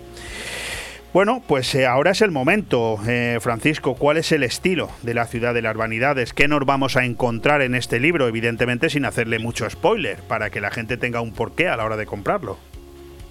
Bueno, la ciudad de las vanidades es la historia, digamos, en el fondo de la condición humana. Es decir, cómo se comporta el ser humano, eh, tanto en el siglo XX como en el XXI, como toda la vida. ¿no? Es una historia de vanidad, de orgullo, eh, de soberbia, pero también de honestidad, también de misericordia eh, por parte de otros miembros de la familia. ¿no? Eh, la familia pues eh, vive aislada en su burbuja social y las clases inferiores le llevan sin cuidado porque el confort es lo más importante para esta familia, sobre todo para el digamos el protagonista principal que es Daniel John Bart, que es un industrial de la seda, esa digamos ese gremio ¿no? que tanto en Valencia pues tuvo tanta fama y, que él encuentra a principios del siglo XX su época de decadencia. Y bueno, él se entrega pues a una vida de, de placer y se descuida un poco pues la digamos el renovar esa esa, esa, esa industria de la seda que necesitaba de tantos cuidados ¿no? Y entonces ahí se encuentra con que su testarudez le lleva pues pues prácticamente casi al abismo no y ahí está pues otros miembros de la familia como su hijo Pablo Bart que se le pone un poco en vereda no y decir bueno eh, nos estás llevando pues a un a una ciénaga eh, en la que todos vamos a, morir quemados no por tu forma de comportar donde la hipocresía de, del pater familia no pues eh, hace un poco el arrastra un poco al resto de la familia no y como fondo histórico tenemos la exposición regional de 1909, que fue tanto para Castellón, Valencia y Alicante como esa puerta a la modernidad que entraba en, en, el siglo XX. Muy importante como fondo histórico y cómo la vive la familia esta con todo su postín, con todo su brillo social y las clases inferiores que llevan sus problemas y arrastran sus eh, convulsiones sociales de, de, bueno pues la manera de, que tenían de trabajo las tribulaciones los horarios digamos tan excesivos las condiciones sociales en las que vivían. Esto le lleva un poco sin cuidado no solamente a, a Daniel John Barr sino a tantas familias no que se verán retratadas en esta historia. Y de paso pues realzar la figura del presidente del Ateneo Mercantil en aquella época, que es Tomás, Tomás Trenor, que fue, digamos, el gran valedor de esa, de esa, exposición que en realidad no fue muy bien tratada por la burguesía al final, porque se apagaron las luces, se apagó, se, se disparó la traca final y ahí terminó todo, porque no supo aprovechar esos momentos, digamos, de tanto esfuerzo de, de Tomás Trenor. Bueno, de alguna manera la historia se repite y hay tantas pues reivindicaciones de la comunidad valenciana ¿no? que están ahí y 100 años después, al final, pues nos damos cuenta que, que eh, el ser humano, la condición humana sigue estando ahí, sigue, está, sigue siendo la misma, ¿no? Y en parámetros distintos, parámetros históricos distintos, pero, pero es la misma, la forma de, de comportarse, ¿no? De, de hecho, escuchándote, bueno, había una serie de reflexiones que yo me había eh, apuntado aquí, no, no tengo mucho más tiempo, pero da igual, las has mm, magistralmente expuesto todas, porque evidentemente la condición humana desde esa ciudad de las vanidades hasta hoy, como bien has explicado, bueno, pues no ha cambiado tanto, ¿no? Igual que las relaciones entre padres e hijos siguen siendo en muchos casos complejas y el difícil entendimiento entre ciudad y campo, ¿no? Que también me ha chocado al, al leer la, la sinopsis de, de tu libro. Pero ¿era, ¿era Valencia el paradigma, de, el paradigma de las desigualdades sociales en el momento en que tú escribes esta obra? ¿O simplemente el reflejo de una sociedad que, que se puede, digamos, eh, equiparar a cualquier otra provincia de España? se puede, digamos, la historia es, eh, se puede traspolar a otra a otra ciudad de España, ¿no? Porque no es el único caso en, en Valencia. Únicamente es que está, digamos, ambientado en la ciudad, ¿no? De Valencia. Pero, bueno, el problema que acabas de decir de esas diferencias sociales han existido en cualquier ciudad. Eh, bueno, mm, repasemos Fortunas de Jacinta de Galdós, la de Brindas de Galdós también, bueno, la Regenta de Clarín, eh, en fin, tantas obras inspiradas un poco en la comedia humana de Balzac, eh, en la que ese proyecto narrativo de la comedia humana, la comédie humaine, ¿no? de Balzac dio pues tantos tantos tanta influencia no con Flaubert, con Stendhal, con Blasco Ibáñez, con Pérez Galdós, con Emilia Par- Pardo Bazán y, y, bueno ahí se hablaba pues de las diferencias sociales y también pues de las misericordias que tenían que pedir eh, los más desfav- desfavorecidos hacia las clases superiores no y eso que has dicho antes de las diferencias entre la ciudad y el campo en Valencia ha sido eh, primordial no porque la mentalidad son formas de ver la vida de manera diferente la gente de la ciudad y la gente de pocos metros más hacia, hacia las afueras, que es ya la huerta, ¿no? Son mentalidades distintas, incluso hoy creo que también esto se da igualmente en las formas de pensar, incluso en el siglo XXI. O sea, por eso digo que la condición humana mm, ha cambiado poco.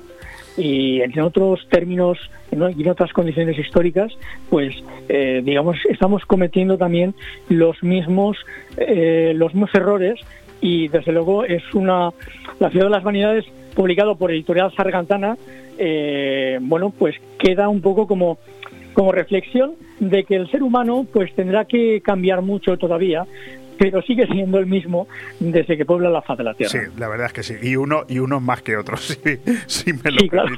Bueno, en cualquier caso, no tenemos tiempo para más, pero un auténtico placer hablar con Francisco López Porcal, presentándonos este libro, La ciudad de las vanidades, narrativa histórica, que lo edita la editorial Sargantana y que por lo tanto, bueno, entiendo que se puede comprar de diferentes maneras, ¿no, Francisco? Sí, eh, bueno, estará en cualquier librería ya dentro de poco porque bueno hubo un problema de transporte a finales de, de marzo no por el tema de las huelgas. Sí Sí, sí, no, digo que correcto, que no te equivocas con la huelga de transporte. no no no no es que nos vino casi justo para poder presentar la, la novela en el corte inglés que en cuatro días antes llegó o sea que estábamos ahí en un poco de intriga también como en la novela no Bueno. Eh, entonces, bueno, ya estará a punto ya, pues dentro de, de nada ya. Incluso se puede pedir a través de la página web de la editorial Sargantana, en el caso de que no haya llegado todavía a, a la librería más cercana. Pues fantástico, Francisco López Porcal, muchísimas gracias. Espero pronto alguna colaboración tuya y si es sobre este libro mejor que mejor para publicarla en nuestra página web y que todo el mundo tenga conocimiento de, de que este libro está ya a la venta en cualquier librería. Muchísimas gracias. Muchísimas gracias a vosotros también, a ti Leopoldo y a todos los oyentes. eh, muy amable por esta por este tiempo. Muchas Un- gracias. Un placer, un placer. Un fuerte abrazo, Francisco. Igualmente, gracias. Adiós. Radio 4G Benidorm, tu radio en la Marina Baja. Eso que suenan son tus tripas, ¿verdad? Pues sí, tú. Tengo más hambre que el perro un ciego. ¿Y si pedimos unos bocatas? Pero qué bocatas ni qué bocatos. Lo mejor para quitar el hambre es ir al mesón el segoviano. Mesón el Segoviano combate eficazmente la hora del almuerzo, la comida y la cena. Rabo de toro, cordero al horno, cochinillo a la segoviana, chuletón de buey, menú diario. Mesón el Segoviano, calle Ibiza 10, teléfono 633 1970 84. Benidorm. En Clínica Dental La Higuera seguimos ofreciendo los reciendo los reciendo los reciendo los reciendo los reciendo los reciendo los reciendo los mejores tratamientos personalizados para tu salud y estética dental. Seguimos teniendo la mejor odontología preventiva e infantil, ortodoncia, implantología, estética dental. Seguimos mejorando y por eso lo hacemos desde nuestras nuevas y mejoradas instalaciones en la calle Venus esquina con Tomás Ortuño de Benidorm y en el teléfono 96688 9858. Clínica Dental La Higuera, tus dentistas de confianza. El cambio climático es un reto global que afecta especialmente a la comunidad valenciana. Afortunadamente, su ciudadanía, empresas e instituciones han decidido ponerse en movimiento, adoptar los compromisos necesarios para generar un clima de responsabilidad compartida capaz de inspirar a millones. Descubre cómo en climasparaelcambio.es, una iniciativa de Hidracua y sus empresas participadas. Aire Fresco. Programa patrocinado por Hotel Don Pancho, Fomento de Construcciones y Contratas, Exterior Plus y Actúa, Servicios y Medio Ambiente.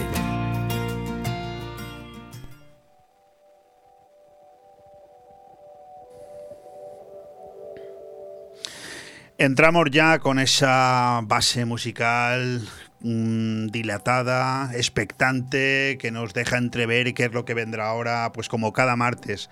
A esta hora tenemos ya con nosotros al otro lado del hilo telefónico a nuestro colaborador, nuestro primer colaborador en el programa de hoy de este aire fresco del martes 12 de abril, Pablo Sendra para abrirnos para abrirnos las puertas del mundo de las criptos, no sin antes deciros yo algo interesante para fijaros cómo está avanzando este mundo. Las idas y venidas de Hacienda con la declaración de criptomonedas continúan, especialmente en lo que se refiere al polémico modelo 720. Hace un par de semanas la agencia tributaria emitió una declaración informativa en la que señaló que de momento los contribuyentes no tendrán que presentar este modelo, el cual anteriormente exigía declarar las criptomonedas como bienes en el extranjero. Hacienda admite que, al menos por el momento, no pueden exigir que se declare este modelo correspondiente al año 2021. Esta noticia de regulación llega en un momento crucial cuando ya se están realizando borradores de la declaración de la renta e incluso se pueden empezar a presentar, por lo que es especialmente importante tener claras estas cuestiones para cumplimentar las declaraciones de este año, 2022, con la entrada en vigor de nuevos requisitos relativos a Bitcoin y otras criptomonedas. Querido Pablo Sendra, ¿cómo estás? Pues muy bien, Leopoldo. ¿Están Eh, todos bien? Eh, muy bien, a mí, a mí me deja bastante perplejo esta noticia. Es la primera que yo he querido poner en antecedente antes incluso de saludarte, porque al final eh, esta gente de Hacienda eh, nos está además devolviendo un poquito locos a todos, ¿no? Sobre todo a todos los que os dedicáis al mundo de las criptomonedas, eh, dejando entrever sus afiladas garras por entrometerse en todo lo que tiene que ver con este mundo, ¿no? Pues sí, la verdad es que, a ver, para algunas personas no es que sea difícil declararlo, ya que van comprando periódicamente y, y están tranquilos, pero hay muchos muchas personas que entran en este mundo y que, bueno, pues quieren aprender, que hacen muchas operaciones, que tienen que si staking, que si hacen DeFi y si hay que declarar todo esto, sinceramente, creo que para muchos va a ser casi imposible. Bueno, hacer una pues- declaración de en qué momento han comprado qué, en qué precio, cuánto y qué han hecho con cada vez. Muy difícil. En cualquier caso, eso es una noticia que seguramente tendremos que traer de vez en cuando cada vez que hablemos con Pablo, porque es importante saber qué persiguen Sí. los diferentes estados. Y estoy convencido de que él además estará encantado de comentarlo porque es un perjudicado directo, ¿no? Pablo no solamente es una persona que cada martes nos habla aquí en Radio 4G en esta sección Crypto Time sobre el- la evolución de las criptonoticias, las criptomonedas, sino que también es un inversor y por lo tanto vamos ya precisamente a hablar de cómo ha ido la evolución del mercado en esta semana. Una semana, por cierto, roja. Una semana de pérdidas de hasta el 50% y ojo, una sola criptomoneda sobreviviente, la que se llama Monero. ¿Cómo ves todo esto? Bueno, eh, a ver, hay, dentro del top 100 hay solo cuatro monedas que están verde. Eh, la mejor de ellas a un 23%, ha subido una semana, no está nada mal. Se llama Kyber Network, no la conozco. Y, y bueno, Monero es de las principales, la, la única que mantiene algo verde. Y, y es una moneda que lo que busca es que las transacciones sean irrastreables. eh, y tal vez por ese motivo todas las regulaciones que están haciendo pues la pueden llegar a beneficiar. O sea que el, mercado ha sido muy verde.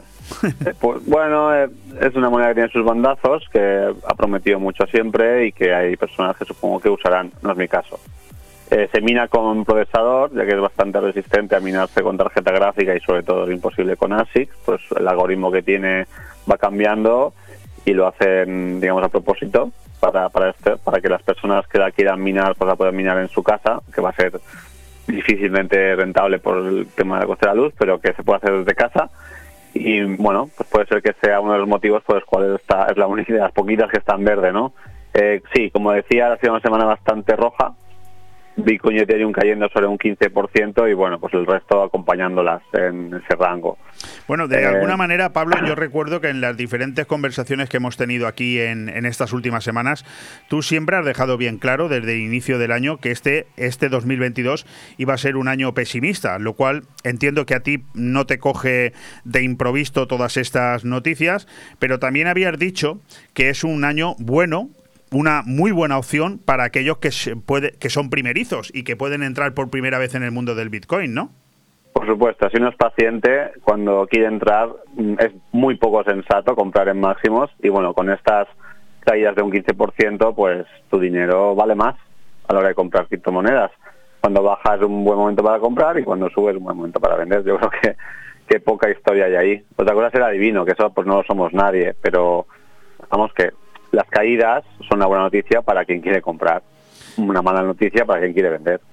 El Bitcoin está en este momento en cerca de 40.000 dólares la unidad, cerca de 37.000 euros. Estoy viendo aquí en mi gráfico. El Ethereum en unos 2.700 euros. No sé si te puedo preguntar qué está pasando. Si de alguna manera, aunque las noticias a ti, digamos, te afecten, eh, no te afecten negativamente porque las esperabas, pero sí explicarle a los oyentes qué está pasando. ¿Por qué sigue bajando tanto el, el Bitcoin? Los motivos hay muchos. Eh, Evidentemente las turbulencias del mercado financiero son importantes porque es un, las criptomonedas se están financiarizando. Es evidente que hay compras institucionales bastante grandes para que al final desde los exchanges se pueda manipular un poco el precio. Pero como he dicho, eh, a Bitcoin la- los- el precio del Bitcoin tiene sus ciclos que están marcados por los ciclos de halving, como he dicho. Si se produce un halving, pues la recompensa de los mineros, que son los que digamos, ofrecen las nuevas monedas al mercado, pues baja a la mitad y estos pues van a dejar de vender si el precio no les compensa. Con lo cual el mercado tiene que ofrecerles un precio que les compense vender a los mineros y empieza a subir. Cuando hay un proceso de halving, unos meses antes tal vez, eh, durante un tiempo después sube y entonces claro, se pone de moda esto otra vez, a mucha gente que no lo conocía más que, más que nada de oídas, se, se decide a entrar, ve que cada vez es más fácil, que se puede operar más Luego hay movimientos especulativos que lo alzan hacia arriba bastante. Pero bueno, después de esas subidas tan importantes que haya correcciones es más que habitual. Claro, aquí las correcciones son duras. Hablabas de Ethereum y yo Entonces, tengo el otra, otra noticia interesante eh, que me gustaría que tú nos la explicaras. ¿no? Ethereum da un paso clave para abandonar definitivamente la minería. Sé que lo has explicado en alguna ocasión, pero yo necesito que me lo vuelvas a explicar porque no entiendo muy bien qué quiere decir esto. Sí, vamos a ver. Eh, la minería es lo que llamamos el proof of work, la prueba de trabajo. Es un proceso que uno con hardware específico, con tarjetas gráficas o, dispositivos específicos, realizan los cálculos matemáticos que son los que validan las transacciones, las hacen pesadas eh, en, en plan de cálculo. Es costoso, tampoco mucho. El banco muchas veces nos va a cobrar más que, los costos de, las, de la blockchain, eh, pero da robustez. Pero hay otros métodos de val- validar transacciones y, y siendo eh, pues, el más conocido con diferencia el proof of stake, que es la prueba de pertenencia, la cual bueno trabaja bastante distinto, no tiene nada que ver, pero hace digamos el mismo el mismo trabajo, ¿vale? la misma función. Eh, claro, esto energéticamente hablando es más, mucho más eficiente y con todo el tema medioambiental, pues hay mucha discusión respecto a, a, a este problema de las criptomonedas, que no es tal, es un poco fabricado, ¿vale? Pero pero porque vamos a ver, la banca tradicional consume más que las criptomonedas, y eso no lo dicen, ¿vale? Eh, entonces, Ethereum lleva muchos años que quiere migrar a este Proof of Stake, pero siendo una, una blockchain tan pesada y tan tan grande, porque lleva muchos años y además va a ser una capitalización y tal, eh, evidentemente cuando lo hagan lo quieren hacer muy bien. Lo quieren hacer, vamos, y uno de los problemas que ha tenido, por lo cual no se ha hecho antes, que también están surgiendo otras criptomonedas, otras blockchains que también usan este sistema Proof of Stake o otros que son muy rápidas, son muy eficientes y evidentemente Ethereum no se puede permitir que cuando aplique estos cambios que seguir estando por detrás tecnológicamente. Por eso estos cambios llevan muchos años anunciándolos. Pero sí que sí que tiene pinta de que están cercanos, ¿eh? entonces dejará de minarse. Eh, esto puede hacer que el precio suba bastante, porque si realmente cumplen lo que prometen, pues puede ser que mejore mucho Ethereum, la velocidad, el coste de transacción y que haya más interés por usarla. Y que no haya tanta tantísima diferencia, ¿no? Entre el precio de un Bitcoin y un Ethereum, por ejemplo, ¿no? Eh, pues podría ser, podría ser el caso de que hay una cosa que se llama de, de flippening o como darle la vuelta a la tortilla, sería traducido un poco al español, que dicen que en algún punto puede ser que la no ya el precio, porque eso es un poco más complejo, pero sí la capitalización de mercado. Es decir, que ahora mismo la capitalización de mercado de Bitcoin son de unos 700 trillones de, euros, no billones de euros, pero billones de... 700, sí, eh, 703.981 millones de, euros la capitalización. Y la se me escapa, no soy capaz de seguir sí, Se me escapan también los ceros. Y la de, la de Ethereum 234, quiero decir que el hecho de que Ethereum eh, superase la capitalización de mercado de Bitcoin significaría que el precio tendría que estar más del doble del que ahora, o sea, por los 6.000 euros o por ahí. Eh, puede pasar, puede pasar que llegue esa, esa situación de la capitalización de mercado de Ethereum supera a Bitcoin, porque hay muchas muchas apuestas metidas en Ethereum, mucho dinero y, vamos mucha tecnología, mucho, mucho talento, mucha pasión también, eh, que no solo tema de dinero, ¿eh? o sea, al final no sé si llegará a suceder, pero es un evento que es, posible, es posible. Bueno, ahí, ahí estaremos informados. Eh, volviendo al tema del interés de Hacienda, ¿no? Por un poco estrechar el marcaje a las rentas por criptomonedas y esos activos en el extranjero, en fin, etcétera, ¿no? Eh, ¿Tú crees que todo esto tiene que ver con que en este momento, y es un dato interesante, hay ya un 10% de españoles que están metidos en el mundo de las criptomonedas? Bueno, pues evidentemente, a medida que, que se va realizando cierta adopción y las, las personas empiezan a entrar en este mundo y además, sobre todo, ganamos en funcionalidad, pues el Estado no se puede permitir perder esta capacidad ¿no? impositiva sobre un activo financiero cada vez más importante y, y, que queda más claro que ha venido para quedarse. E, esto es normal. De todas formas, eh, em, Leopoldo, yo quiero incidir de que las criptomonedas no están aquí para uno ahorrarse impuestos, aunque también lo puedo hacer, ¿de acuerdo? Yo soy de los que piensa que uno debería pagar sus impuestos, pero a la vez, a la vez, como yo lo hago, y me puedo quejar del gobierno porque no, muchas veces no, no veo dónde va ese dinero, ¿no? Veo cosas que me llaman mucho la atención, como el gasto de 20.000 millones en políticas de igualdad, y, y, no veo que lo que yo pago en seguridad social o tal me repercuta a mí o a los míos en general se paga mucho y se recibe poco. Correcto.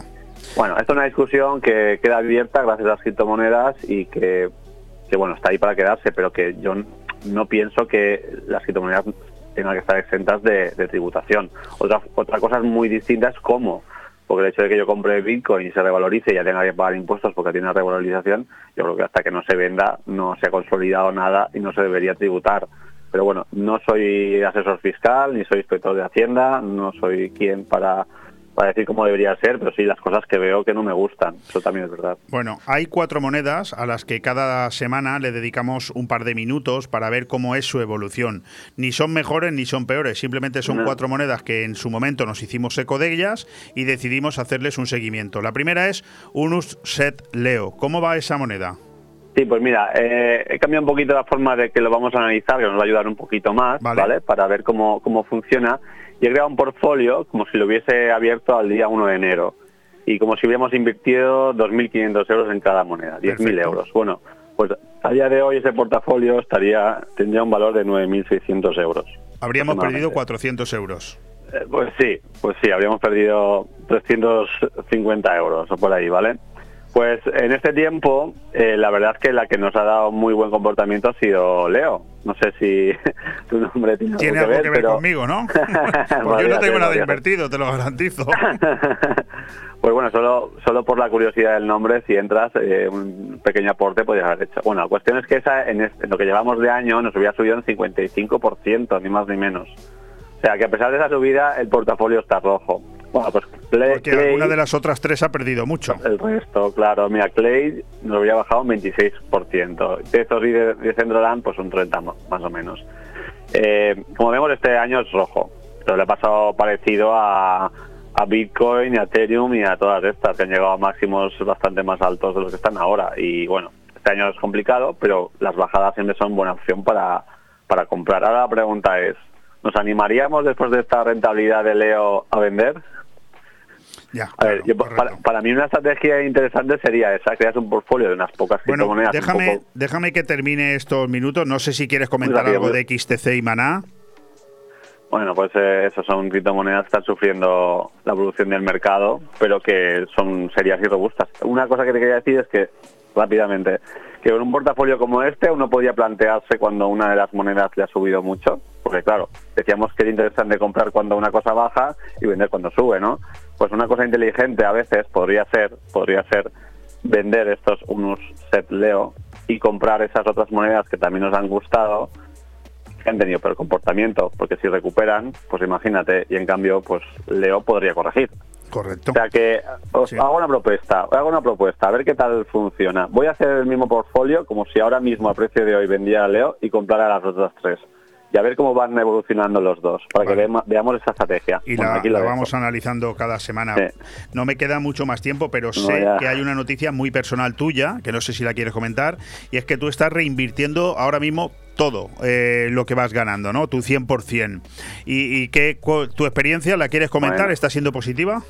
Cada uno tiene que tomar sus decisiones. Pero sí, eh, como dije, yo hice una pequeña inversión en minería, digamos que básicamente considero que la tengo amortizada y ahora pues estoy interesado, aunque está este riesgo de que Ethereum deja de minarse, por lo cual la rentabilidad de lo que yo hago puede llegar a bajar muy drásticamente.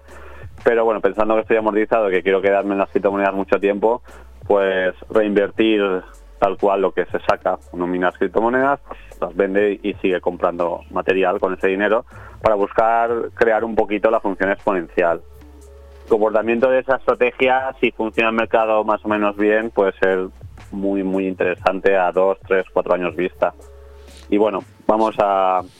que mi capital es pequeñito, a ver qué tal hasta dónde lo llevamos. Vale, pues nos vamos a quedar con esa noticia. No tenemos tiempo para más, aunque temas al final nos han entrado bastantes, ¿no? Pero bueno, la semana que viene volveremos a hablar con Pablo Sendra, analizaremos todo y, e intentaremos dar salida a esas preguntas que hoy no ha dado tiempo. Pablo, muchísimas gracias. Una- bien, un, un abrazo. un martes más. Un abrazo. Igualmente.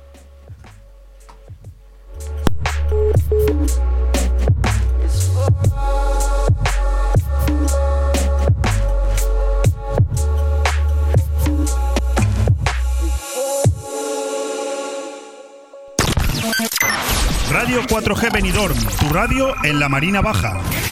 ¿Eres promotor inmobiliario? ¿Necesitas un préstamo para tu empresa? Financiamos desde 1 hasta 150 millones de euros. Dexter Global Finance. Préstamos para construir y para crecer. Dexter Global Finance. No busques más.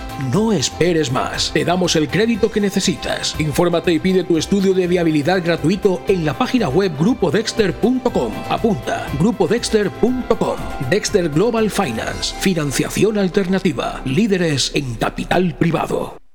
Cariño, ¿te imaginas un lugar para desayunar, comer o cenar en un precioso restaurante italiano y junto al mar? Claro, y elegir un fantástico cóctel al atardecer. Mamá, papá, y comernos un helado riquísimo. Mmm, ¡Qué rico! Para aquellos que lo quieren todo, Pinocchio, un lugar fantástico para disfrutar de buenísima comida italiana, una variedad infinita de cócteles de ensueño y helados artesanos. Pinocchio es más que un restaurante y lo puedes disfrutar entre amigos o en familia. En Playa de Levante, junto al Heartbreak. Pinocchio, el vero gusto italiano.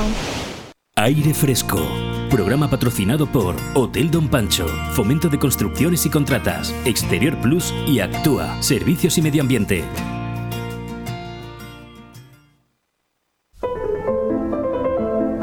Palabra o cosa.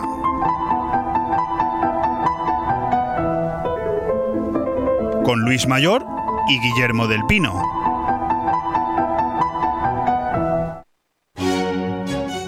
¿Qué quiere decir escuchar esta sintonía? Pues quiere decir que entramos en la recta final de este aire fresco de hoy, martes 12 de abril.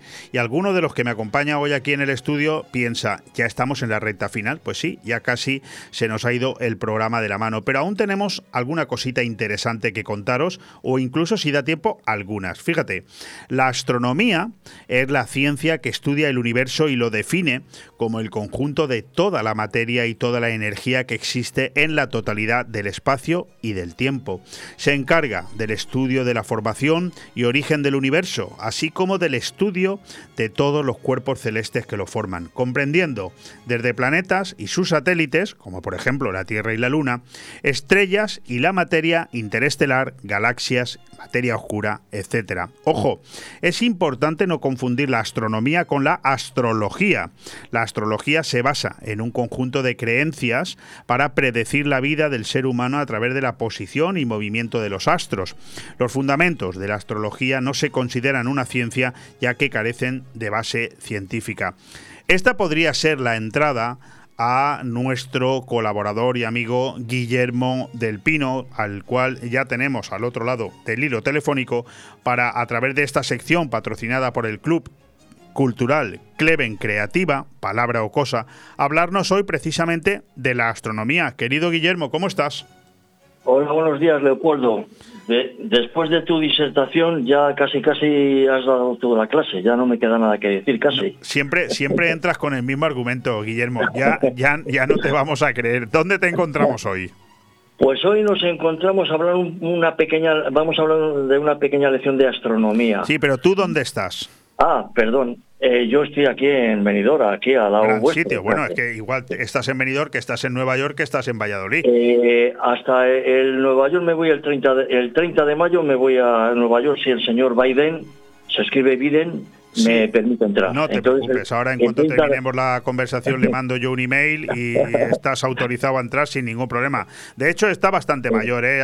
se le escapa casi todo, o sea que no te preocupes. Ya, ¿eh? ya, lo sé, no, se lo vamos a perdonar. Bueno, breve explicación de algunas cuestiones relacionadas con la astronomía. El micrófono es todo tuyo. Pues efectivamente, vamos a hablar un poco de por qué existe el invierno y por qué existe el verano. Eh, parece ridículo hablar de esto, pero vamos a aclarar algunos conceptos. Claro. Eh, me pongo el atuendo de profesor de EGB. Yo, como de pequeño estuve con el maestro de escuela, pues digo de maestro de escuela. Y comenzamos. Me cojo, cojo una pequeña naranja que tengo aquí a mano, la quito el rabito eh, para que no me estorbe y entonces eh, me imagino que es la Tierra, el polo norte arriba, el polo sur abajo, ligeramente achatada, eh, el eje vertical y comienzo a dar vueltas sobre una pelota que tengo aquí un poquito más grande que me imagino que es el Sol. Entonces yo, doy vueltas alrededor del Sol poco a poco, al mismo tiempo que intento girar la, naranja mm, simulando las noches y los días sobre su propio eje. Correcto. Eh, y cuando acabo de dar una vuelta completa, pues no veo nada apreciable. O sea, veo que por la noche hará más calor, por, eh, por la sombra, por la zona de sombra hará más frío, según voy girando la naranja, pero alrededor del sol siempre va haciendo el mismo calor, va calentando por igual a toda la Tierra. Con lo cual no sé dónde está el truco.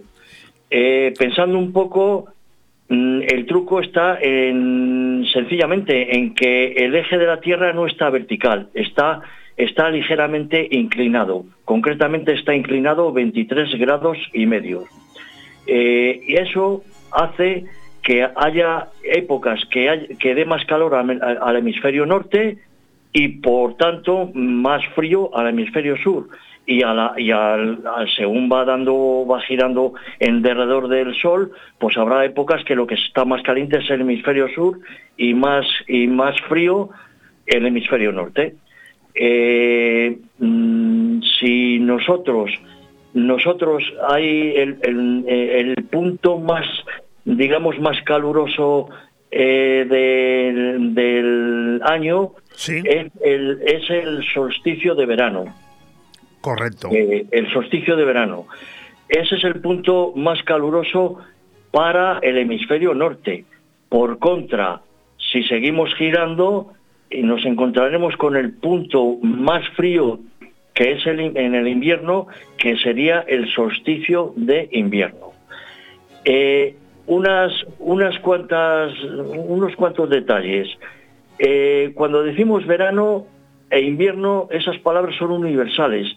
Es decir, que los que viven en el sur de Argentina y en Chile y en Groenlandia, eh, para ellos el invierno es el calor. Correcto. Y para nosotros es el frío. verano, es, es, el, es el, el, el invierno es el frío.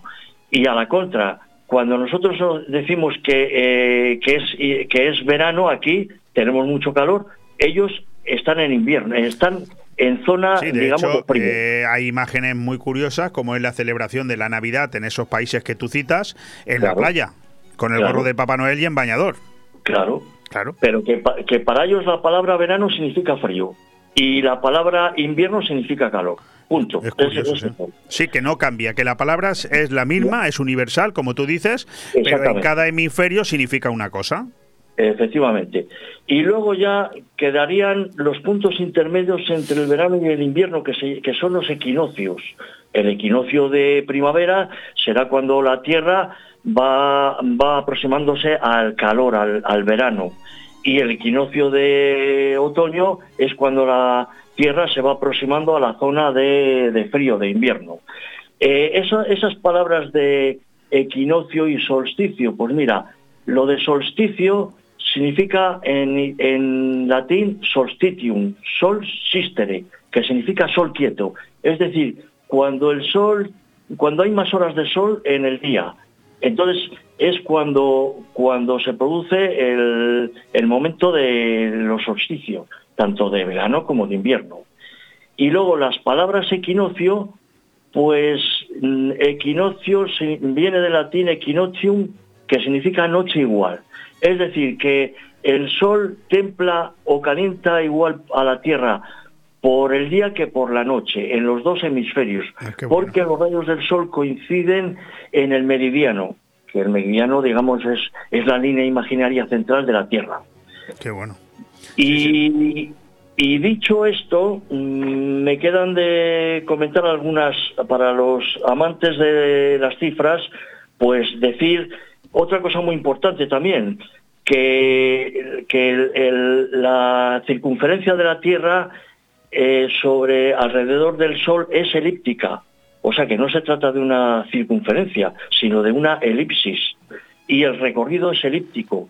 Por lo tanto, hay, mm, hay, hay momentos o épocas en que la Tierra está más lejos del Sol y otros momentos más cerca. Concretamente, eh, el punto más alejado del Sol son 152 millones de kilómetros y el punto más cercano son 147 millones de kilómetros. Sí, aquí al lado, Hay- vamos, aquí al lado. Efectivamente. Hay, hay, un, una, hay un error de concepto que algunos creen que, que porque estemos más lejos del Sol eh, hace más frío. No es así porque es que es inapreciable. Es, es inapreciable, es un 3% de diferencia y el Sol calienta lo mismo unos, kilo, unos millones de kilómetros más que menos. Eh, en eso no. Eh, De hecho, decir- según el gráfico que tengo yo aquí delante tuya de los equinoccios y los solsticios, en teoría, el solsticio de invierno, que es invierno en el norte y verano en el sur, el sol está más cerca de la Tierra que cuando es el, el solsticio de verano. Efectivamente, pero que es inapreciable, repito. Repito que es inapreciable. Aquí las épocas eh, de verano y de invierno, o sea, el frío y el calor lo fija la posición de la Tierra, que al estar inclinadas, pues unas veces calienta más el hemisferio norte y otras veces más el hemisferio sur. Es, eso es lo que, lo que marca la diferencia de temperatura. ¿Qué te Eh, parece si vamos con el poema que has escrito? Pues el poema. Pues dicho esto, hablamos de, de la primavera. Para mí es un punto pues muy bonito porque es cuando la- eh, las especies animales hay algunas que invernan y, y con el calor y la primavera pues pues se vuelven otra vez a, a reaparecer y lo mismo pasa con la con la flora, ¿no? Eh, germinan las semillas, florece la florece la flora y tengo aquí un pequeño soneto dedicado a la primavera, que dice así.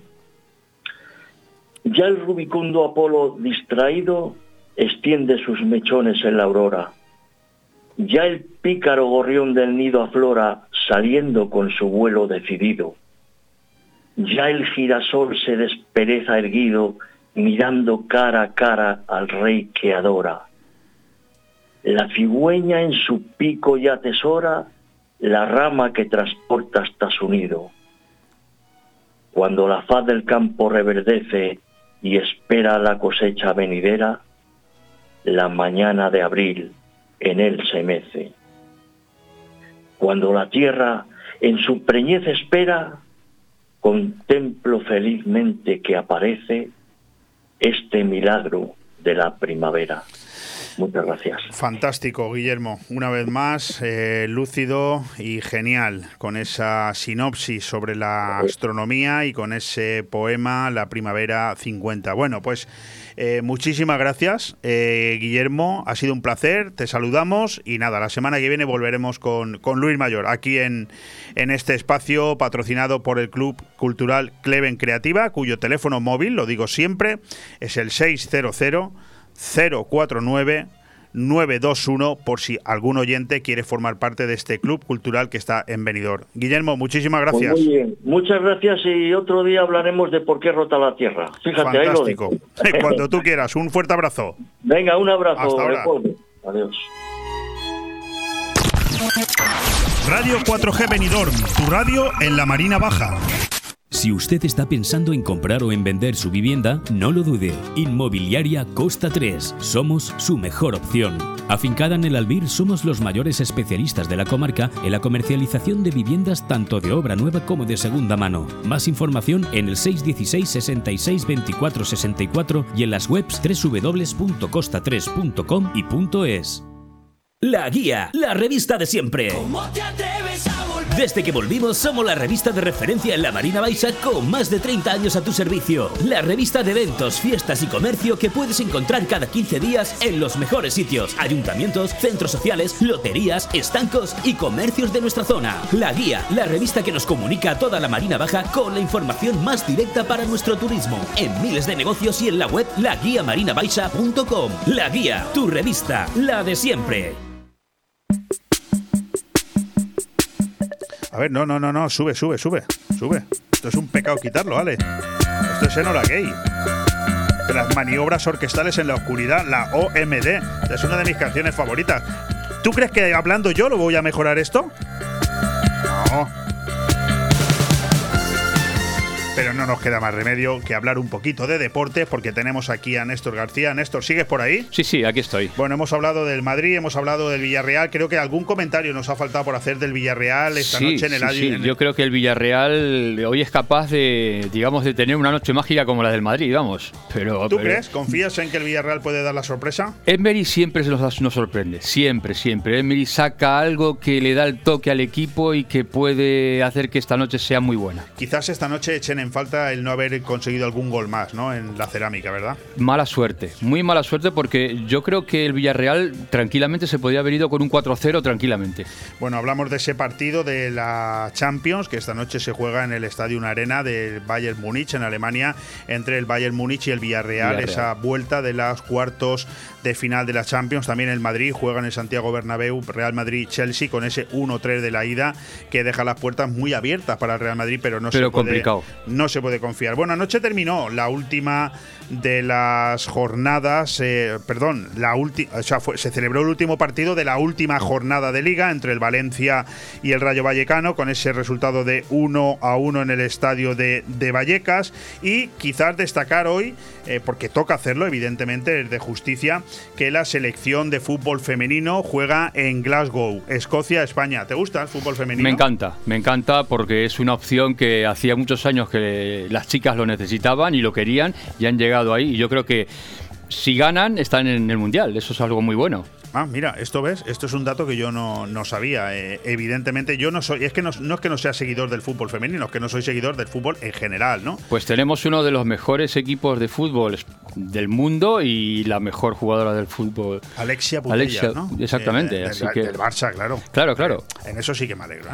Eh, yo soy del Madrid, pero bueno. eh, Bueno, escucha, nadie es perfecto. No, no, por eso digo, Yo por eso entiendo, digo. eh, pues, está bien que seas de un Pero equipo, digamos, de segunda fila. hay que estar orgulloso de ella. Claro que sí. Bueno, ¿qué te pareció la reaparición de Mar Márquez este fin de semana? Impresionante, impresionante. Eh, se, se le paró la moto prácticamente en la salida, salió el último. ¿Qué pasó? Pues eh, yo creo que eh, este hombre, este año, digamos que es el año de la mala suerte para Márquez, pero ha demostrado que puede llegar a cualquier cosa otra vez. 30 segundos tienes para explicarnos eh, tu pasión favorita. ¿Qué pasó en el Gran Premio de Australia en Fórmula 1? ¿Qué pasó? Pues eh, la verdad es que. Yo estoy un poco decepcionado con Alonso. eh, No, esperaba mucho no, más, no, no hay que decepcionar ni con Alonso ni con Carlos Sainz. Son dos grandes pilotos, uno ya casi lo ha demostrado todo, el otro va a demostrarlo y digamos que ha sido un fin de semana para olvidar, porque por culpa de la salida de pista de, de Fernando Alonso, faltando 80 metros para acabar la, la- la vuelta rápida En la de, Q3, ¿no? de la Q3, a 80 metros le quitan el tiempo a Carlos Sainz cuando está, venía haciendo el, el tercero mejor o el cuarto mejor tiempo O sea, que hubiera salido tercero en vez de noveno. como muy mal. Claro, todo eso te condiciona, porque claro, eh, eh, tú eh, estar en Ferrari ya es una presión. Hacer, eh, eh, faltando seis minutos para acabar la Q3 y no tener tiempo, es otra presión. Esa, si nos lo metemos uno mismo, es un es Presión complicado. es la que te voy a trasladar yo ahora diciéndote que no tenemos tiempo para Ya, más. ya Gracias. Néstor. De nada, Te gracias a todos los espectadores y Contamos contigo en este programa cada vez que quieras y me quedan, Ale, 40 segundos para despedirme y evidentemente es de recibo emplear esos segundos en darle las gracias por un lado a JD Ramírez, la CEO de Dexter Global Finance, que nos ha dedicado su tiempo, también a Francisco López Porcal, que nos ha presentado su nuevo libro, La ciudad de las vanidades, y también a nuestros dos colaboradores habituales de los martes, como son Pablo Sendra en CryptoTime y también a Guillermo del Pino en Palabra o Cosa. Gracias a Néstor García por estar aquí con nosotros. Un placer. Gracias a Ale Ronzani, porque sin él no hay programa, hay que darle cariño. Yo le doy huesitos todos los días. Mañana a la misma hora, más y esperemos que mejor.